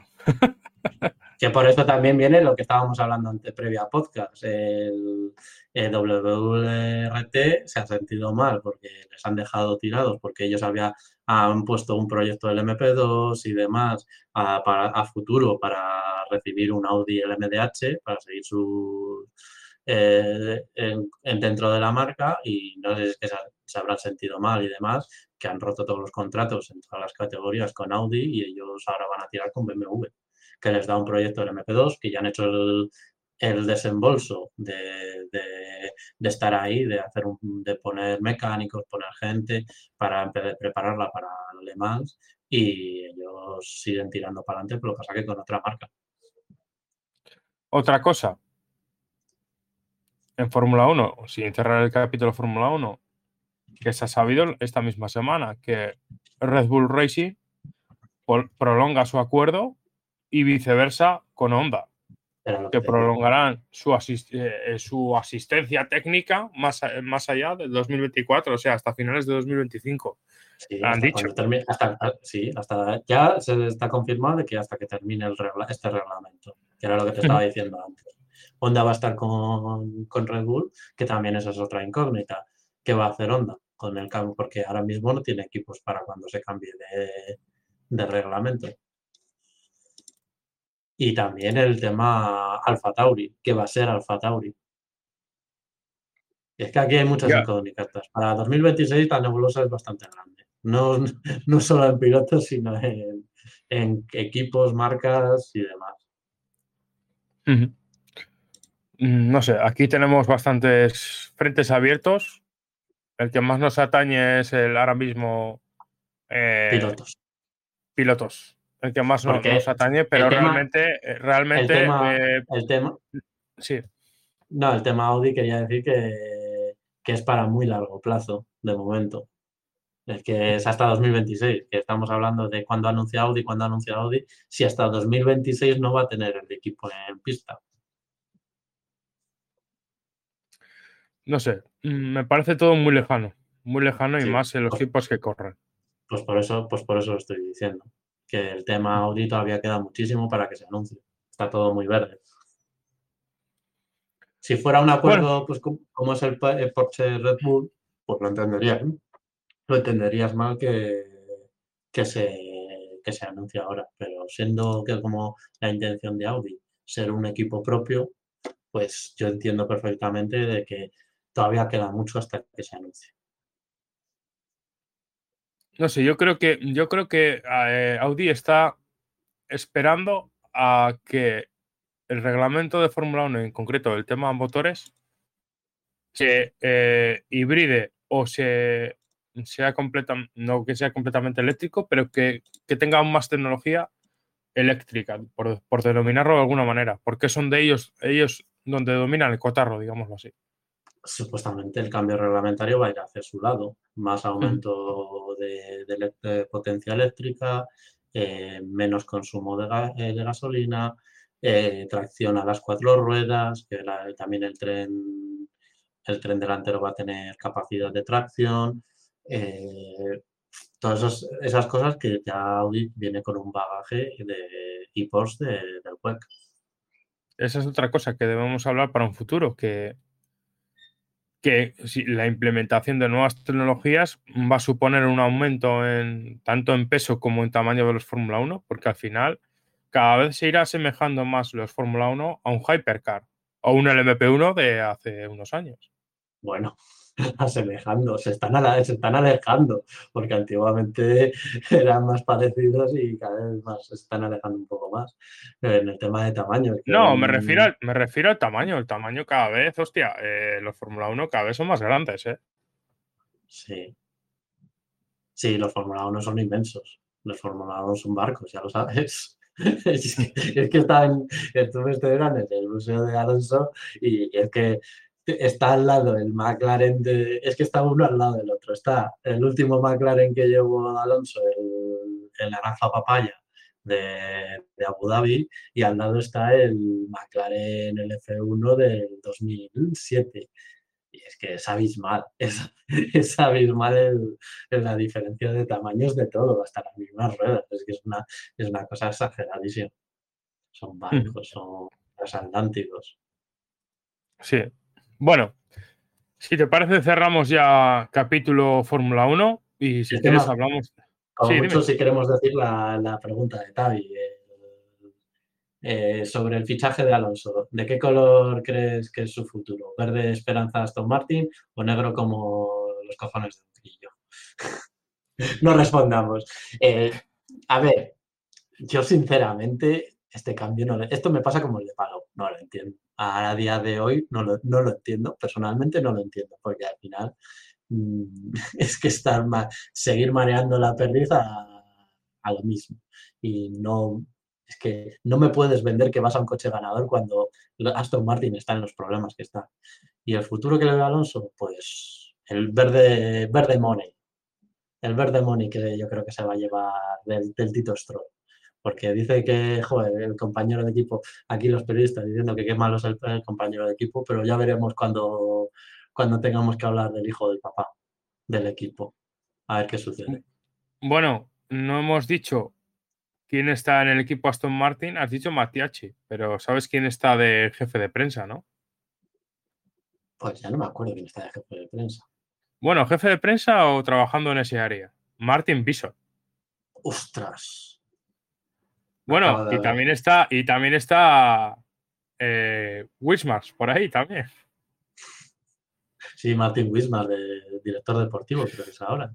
Sí, o sea que hay, hay, hay, hay, bastantes personajes. Es, o sea, el, el, el, ecosistema es bastante curioso al que llega Fernando Alonso. Al final lo que hemos dicho, a ver si entre, entre ellos.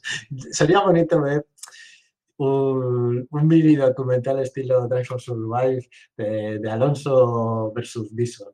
A ver, qué a ver las puñaladas que se lanzarían. Hay una camarita, la, la de la cafetera, cámara café. Bueno, yo después de, sinceramente, ¿eh? después del regreso de McLaren, de Fernando Alonso McLaren, y ver a Ron Dennis y los dos juntos partiéndose la caja en Woking, Alonso con la barba aquella que se dejó y el traje aquel que se puso Ah, para ese día. Es que, no, Es, la- o sea- y las, y las greñas. Tenía que estar Sí. sufriendo Ron Dennis por los adentros después de haberle rapado en la primera época, como rapaba todo el mundo. Tuvo que sufrir en esa, en esa presentación lo que no hay escrito. A lo que voy. mm, ya me creo todo. Yo en mi vida juraría que Alonso hubiese vuelto a McLaren. ¿Tú lo hubieses jurado? Eh, eh, eh, en- o sea, ¿lo hubieses visto? Que Alonso en su día. Visto lo visto, yo ya. yo ya- No, no, claro, a- a- nos ha jodido. Ahora, visto, visto el resultado, sabes cómo queda el partido. Eso está claro. No, pero que no saben lo que va a venir. Que igual al año que viene, por la que digo, les deja con la planta ya a todos. No, y o visto lo visto, igual Alonso te hace, te hace un año o dos en Aston Martin y luego ficha por Ferrari para competir en, en el WEC. O sea, y de tercer piloto de Ferrari, por si alguno la palma. A ver si me entiendes, que ya me creo todo. O con un hipercar. Por eso, por eso, por eso. Es que mm, ya visto lo visto, cualquier cosa. Porque, como decía Samu, yo vivo en una realidad paralela en la que el IndyCar le hubiera encantado y, y le podríamos haber visto ahí corriendo con, en, todo- en todos lados. Allí donde hubiera levantado el teléfono. Oye, que quiero correr, yo qué sé, el británico de turismo. A todos los equipos llamándole para correr. Oye, que quiero hacerme una temporada de IndyCar. Todos los equipos levantando el teléfono para que, que- corra. Ay, qué pena. Que no, no, sé, no tendríamos estas cosas. Cierto es, pero yo es que me gustaría verle en otras categorías pasando la manita a todo el mundo.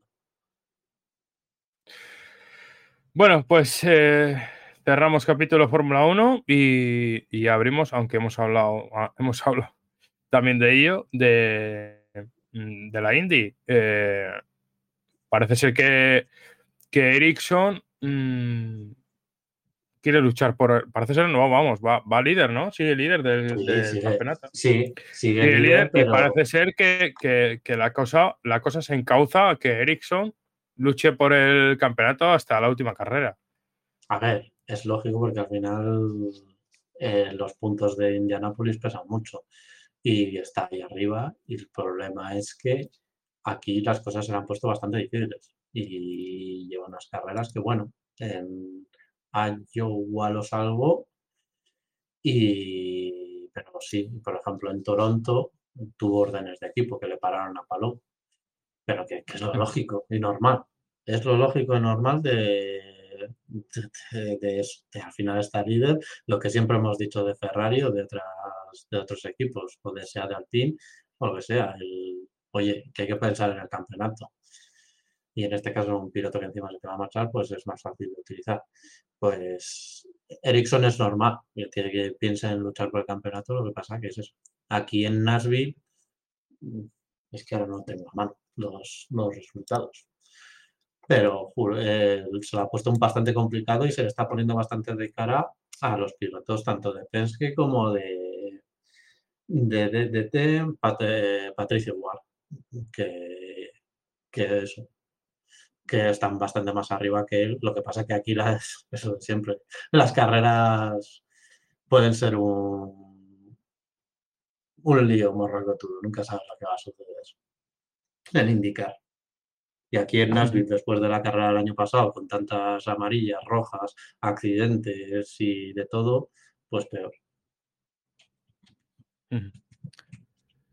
Bueno, pues eh, también eh, hemos tenido noticias de, de desde, el, desde, el, otro lado del océano que el IMSA eh, quiere que los, los en, el, en el nuevo reglamento con junto con, el Mundial de Resistencia, ¿no? O con, el ACO, lo que están negociando para que se, una, se unifiquen los dos campeonatos por, el bien de la resistencia y tal, y todo este rollo que nos han vendido.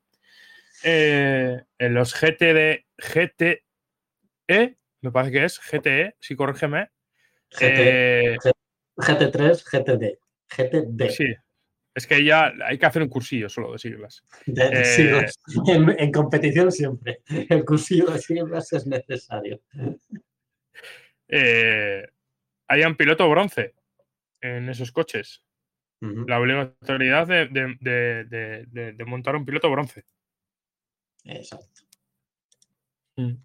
Y luego. Eh, sí, pero. recuérdame que igual estoy equivocado, ¿eh? Que Penske puede ser, Penske o, o no sé qué equipo había roto también. Mm, con Oreca puede ser, o, me estoy liando yo. Pues no lo sé. Ahora me pillas completamente. Sí, algo, algo me suena de que.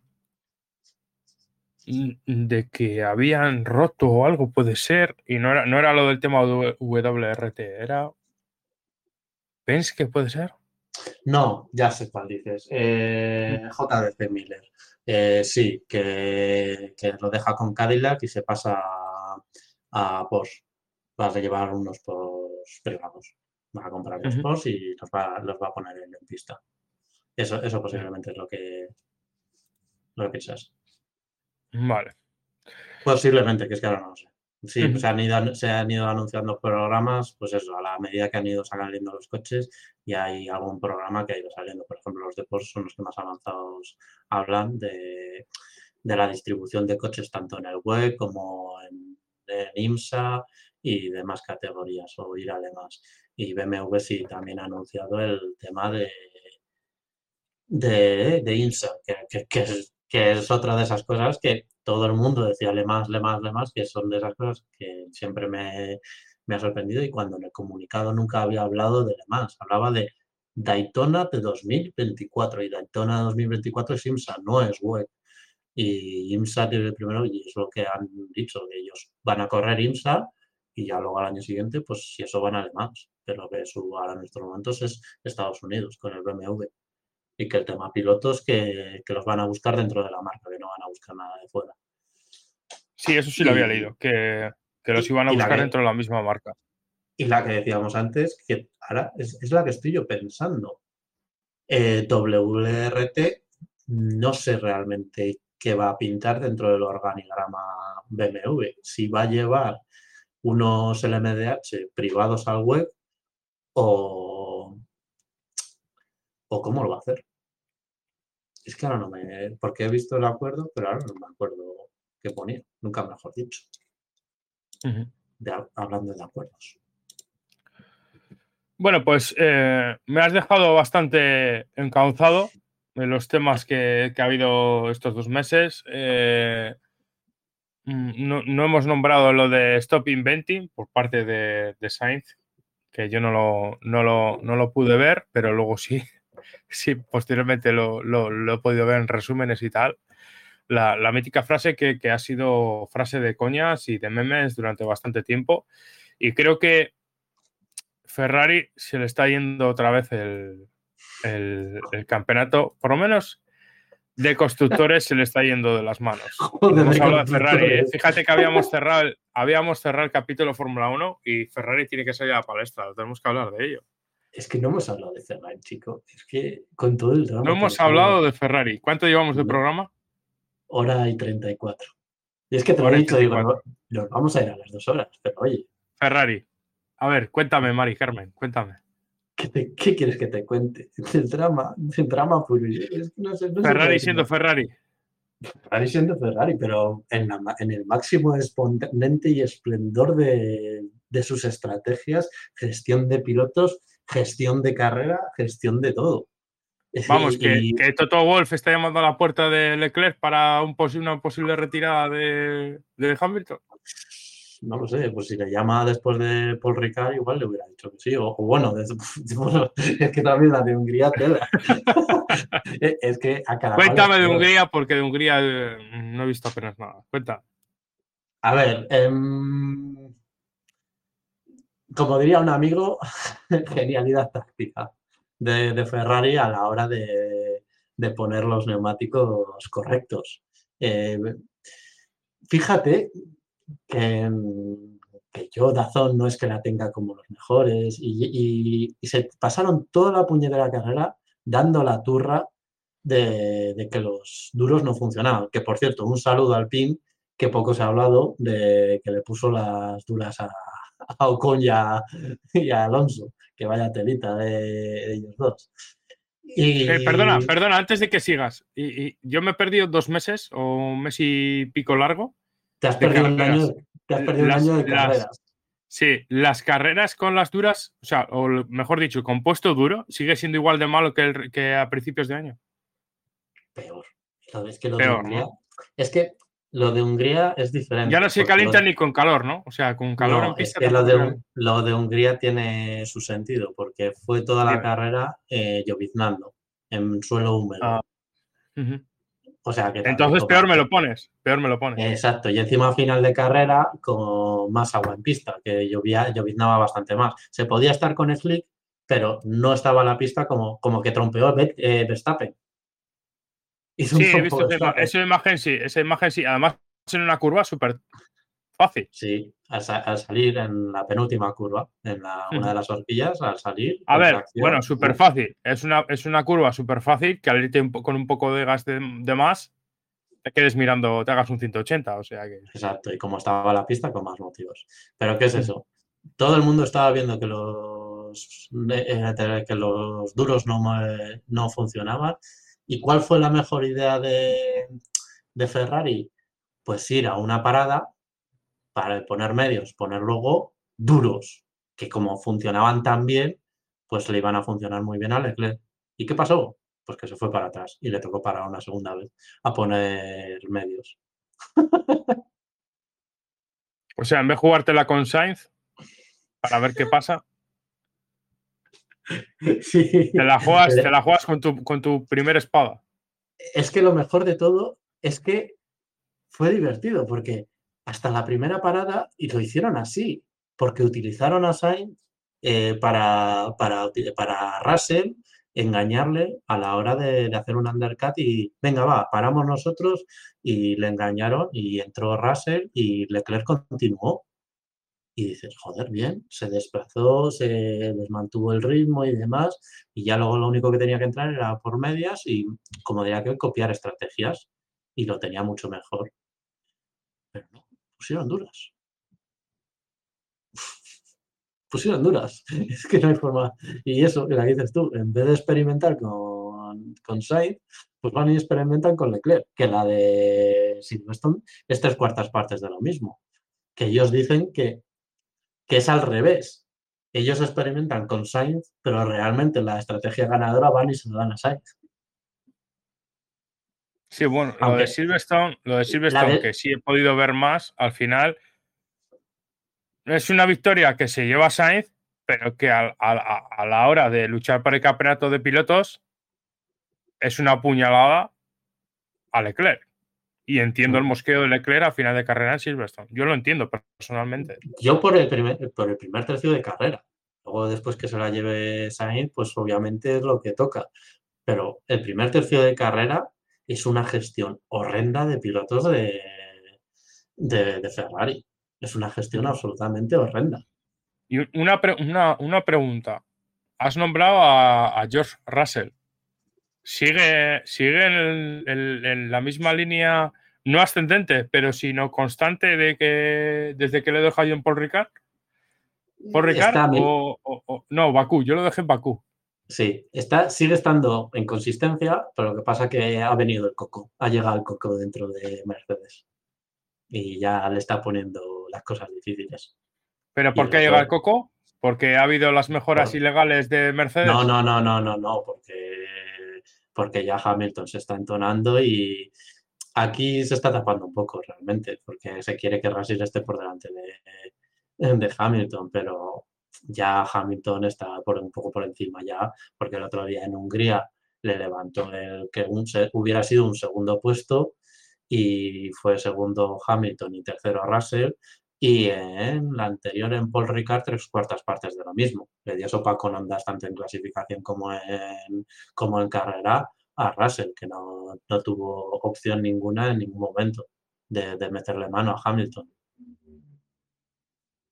Quizá, quizá el cambio en, en el suelo de, de Mercedes y el menor por le ha, le ha perjudicado a Russell en este sentido? Sin, sin, te hablo desde el desconocimiento, ¿eh?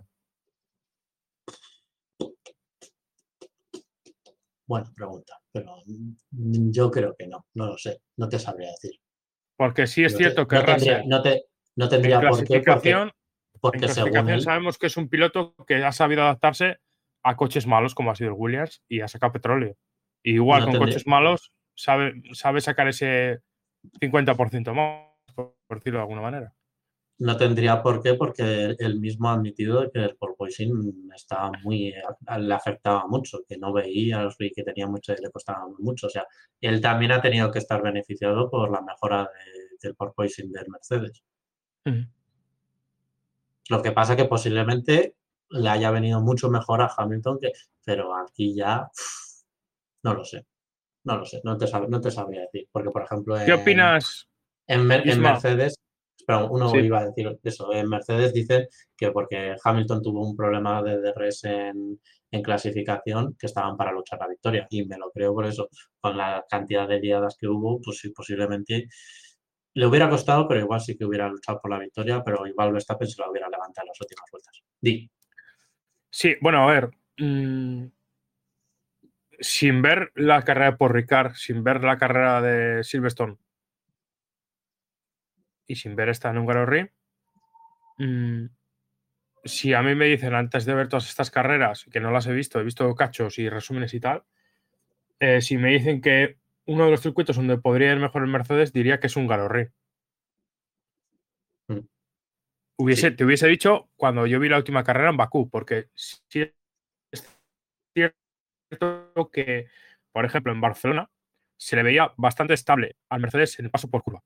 No a altas velocidades ni teniendo un ritmo global súper alto, pero se le veía bastante mm, dominable el Mercedes, digámoslo así, o bastante eh, correcto en su trato en curva, en el paso por curva. Si hubiese puesto pasta porque haría un buen resultado eh, Mercedes, hubiese dicho un Garorri mm, de calle. O sea, no me lo hubiese ni pensado. Eh, escuché el podcast que hiciste con Jero mm, sobre la técnica. Mm, animo a los demás a que lo escuchen. y te vuelvo a hacer la pregunta porque no me acuerdo exactamente si, si diste tu opinión sobre esa jugada maestra o, jugarreta por parte de la FIA hacia el resto de la Fórmula 1, eh, por parte de FIA barra Mercedes, de haber llevado un suelo completamente nuevo y haber sacado la norma o, haber sacado ese anexo a la norma en el Gran Premio de Canadá. Sí, creo, que sí que lo dije en, alguno de los podcasts, que se podían haber, yo creo que en, el siguiente, que se podían haber tapado un poquito a la hora de eso, de el día antes sacas la norma de los suelos de poder poner, no sé si era un tensor más o algo así. Sí, porque Alpine también se quejó, ¿no? Alpine se ha quejado de ello, creo. Alpine lleva desde el principio de temporada quejándose con el tema de, los suelos, porque ellos venían preparados, sabiendo lo que les iba a pasar, hicieron un suelo mucho más rígido eh, pues eso, esperando que lo que iba a suceder. Y ellos habían venido con el trabajo hecho y, se encontraron de sorpresa de que llegaron los equipos, se quejaron y les permitieron los tensores y ellos se quedaron con dos palmos de narices a principio de temporada.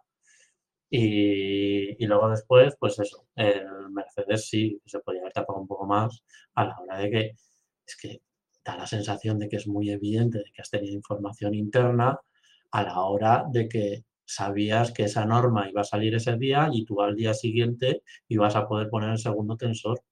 Y, y como aquel recularon, recularon y ha quedado ahí un poco en el ostracismo de esa, esa noticia, pero es muy que fue muy anecdótico eso.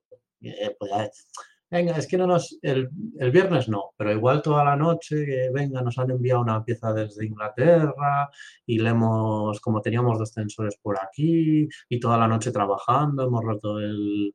El, el muchas, exacto, podían haber tapado de otra forma, pero es que como que fue muy evidente, muy evidente y, y enseguida recularon y no han vuelto a hablar sobre el tema, no se ha vuelto a hablar sobre el tema. Se ha hablado sobre los otros temas de los fondos flexibles, sobre todo de Red Bull, que se dicen de Red Bull y de Ferrari, que flexan, no me acuerdo ahora por qué parte, el tablón de madera mm, flecta por uno de los lados el que no se mide y hacía que te consiguieran más cara, algo así era. Ahora no me acuerdo ahora, de, de, la triquiñuela que se dice que hace Red Bull y Ferrari.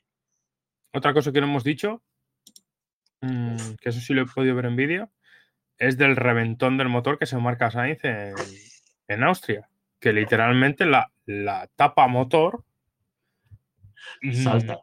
salta por los aires sin llegar a desintegrarse, pero salta.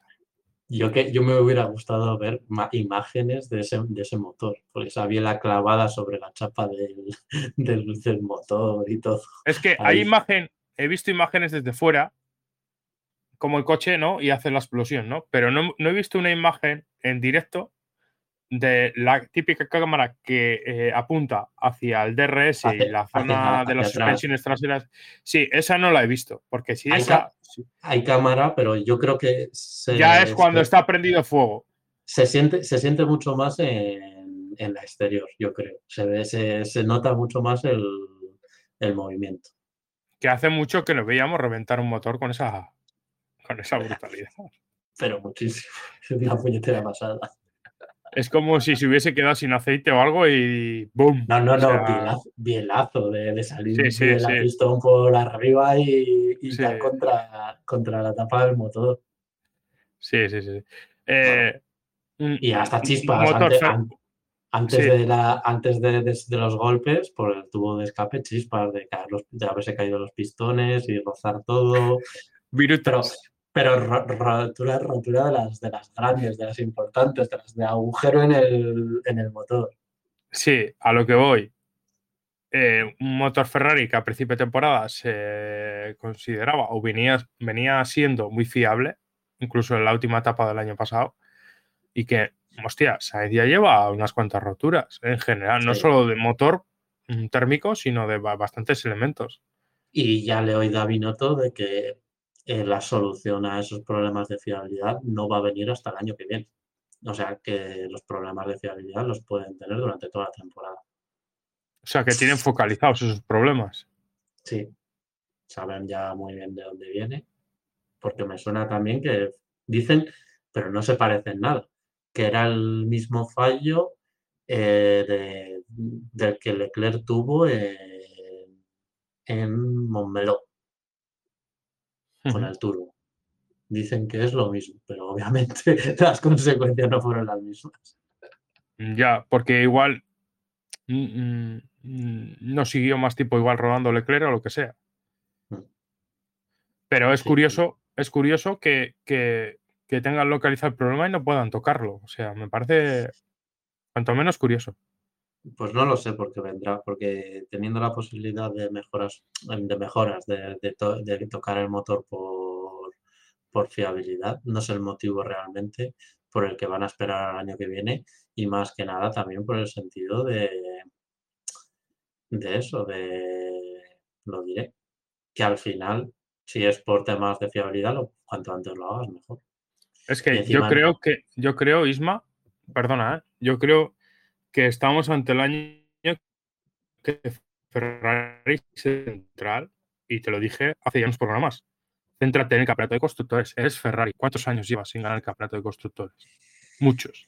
Sabes, Céntrate en sabes que al final se va por el de pilotos, pero que es que ni el de pilotos ni el de Sí, constructores. pero, pero tú me entiendes, ¿no? Ferrari al final es Ferrari. Y el tema de constructores, si hay una marca, o si hay dos marcas, mejor dicho, que pueden valorar históricamente más eso, es Ferrari y Mercedes ahora en la época moderna lo ha dado mucho más valor, pero cuando el tema, Bueno. eh, cuando era la época McLaren-Mercedes, el que Mercedes quedaría como el mejor motor y mejor, entre comillas, constructor junto con la sociedad McLaren lo valoraban mucho. De hecho, la publicidad y, todo final- lo que hacían alrededor de ello era bestial. Sí, al final es un tema publicitario, el tema de, de constructores, pero cómo lo quieras plantear. También hay que recordar que el año pasado eh, fue campeón de constructores Mercedes. Guiño, guiño. Sí, un, saludo sí, a las sí. cami- una- un saludo a las camisetas de campeones de- del mundo de, de Abu Dhabi.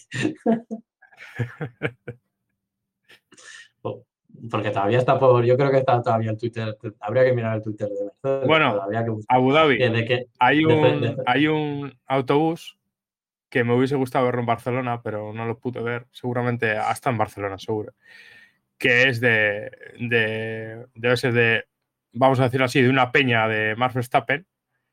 Que va con el rotulado con Max Verstappen World Champions y tal, eh, 2021. Y pone en el culo del autobús: No, Mikey, no. Ay, Ese Dios. autobús. ¿La habías visto tú esas imágenes?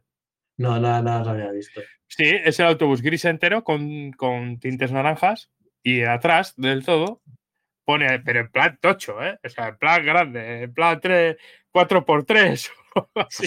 No, Mikey, no. Y eso es holandés, es un autobús holandés.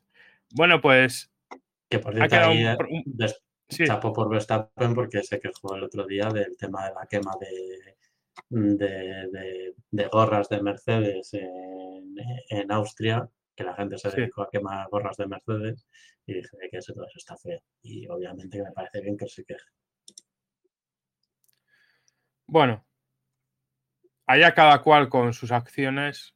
Mm, si a mí me pillan con 15 años y con, y con que según material, he hecho muchas cosas. Pero bueno, ya somos suficientemente adultos como para tachar ese tipo de, de acciones, ¿no? Mm. Que, que no están bien.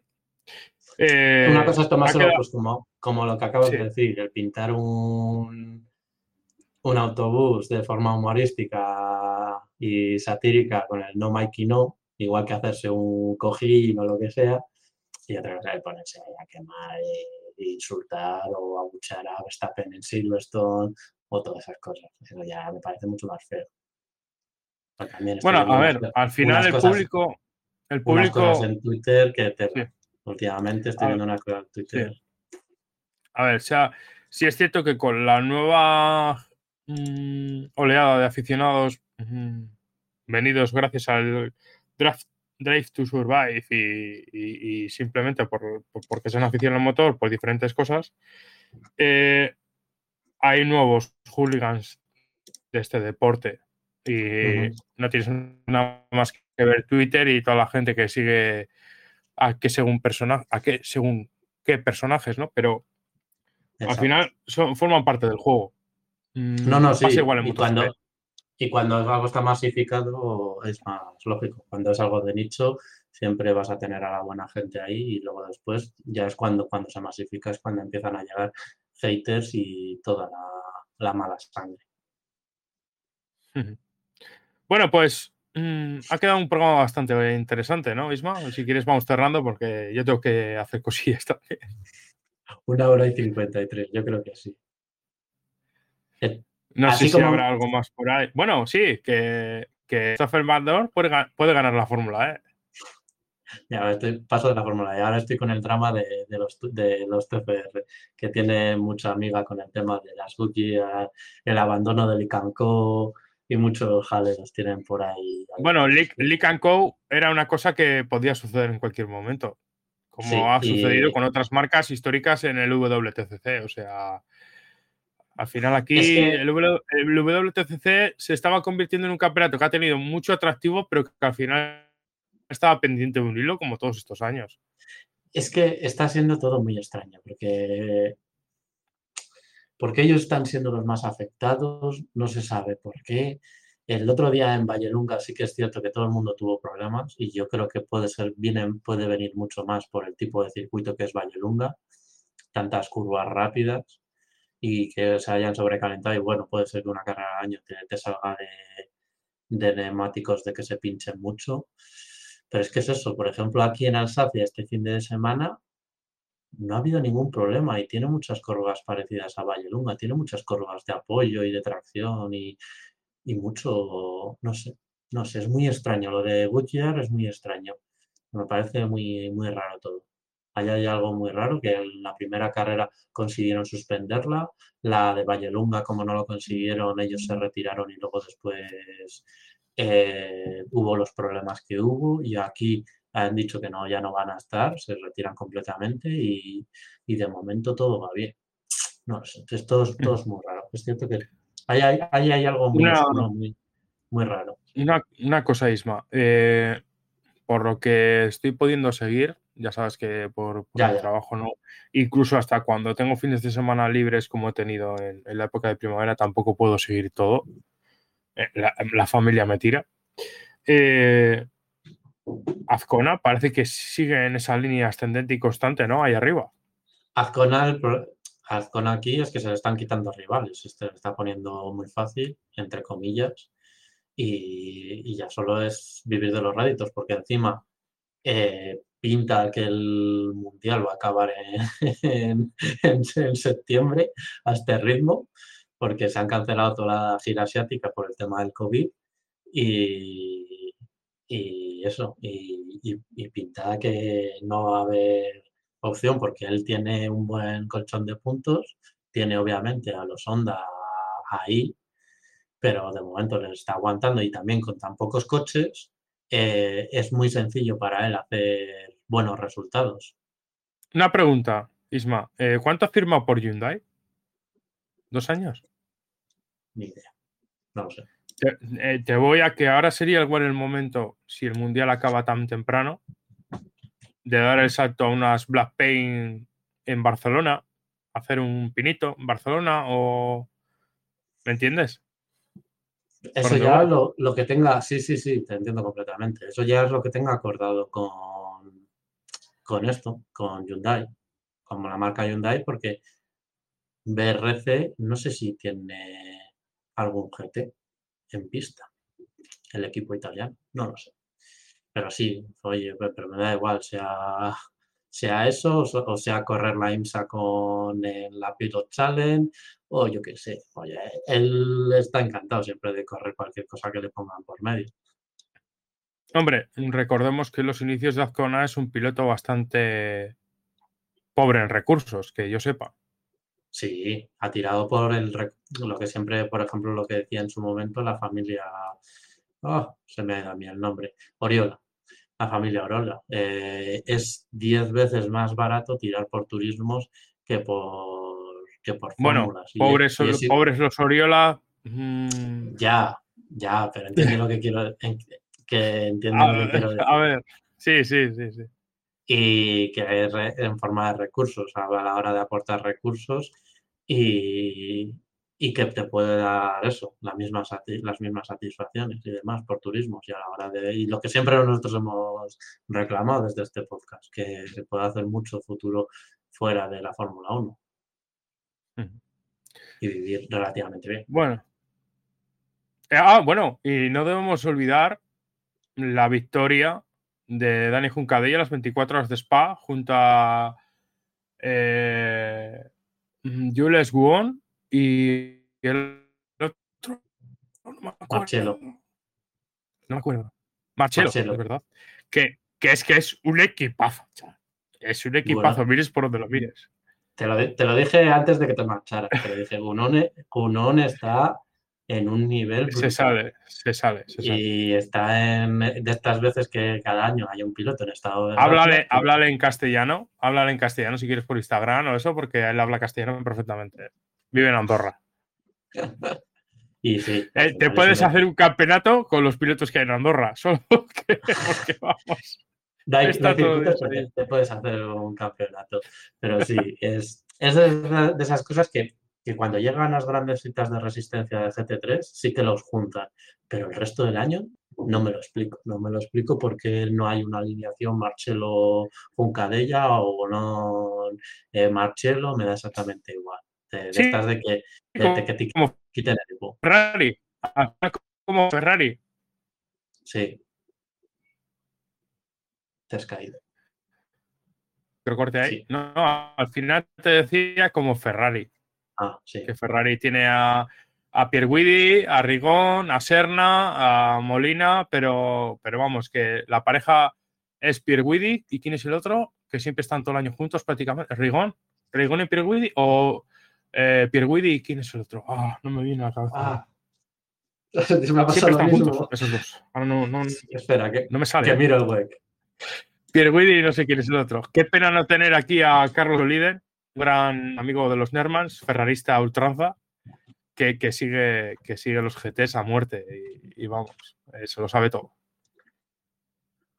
Ah, eh, no hemos dicho otra cosa, eh, que los pilotos del organigrama Ferrari, Molina, Pierguidi, todos estos pilotos Rigón, etcétera, estuvieron probando haciendo un test con, con el con el Hypercar. Sí, con el GT3 también. Están, están ahí dándole duro.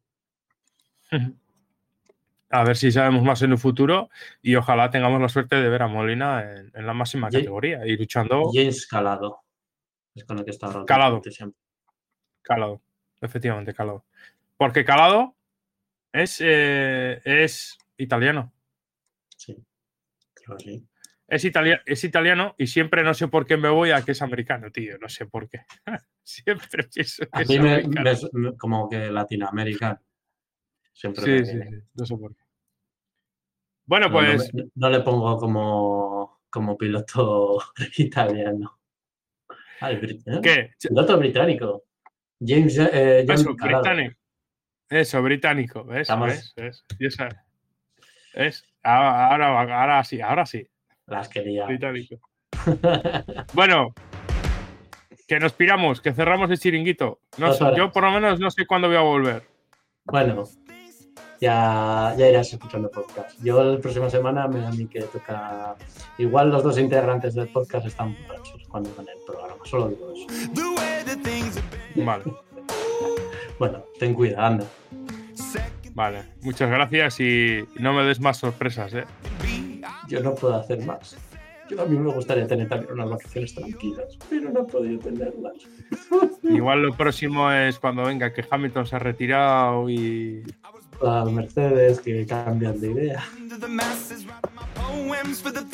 Se abre la lata otra vez.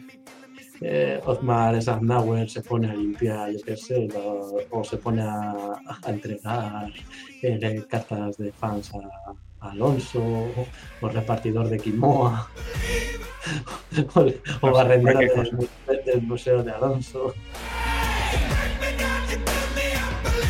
Bueno, pues chapamos.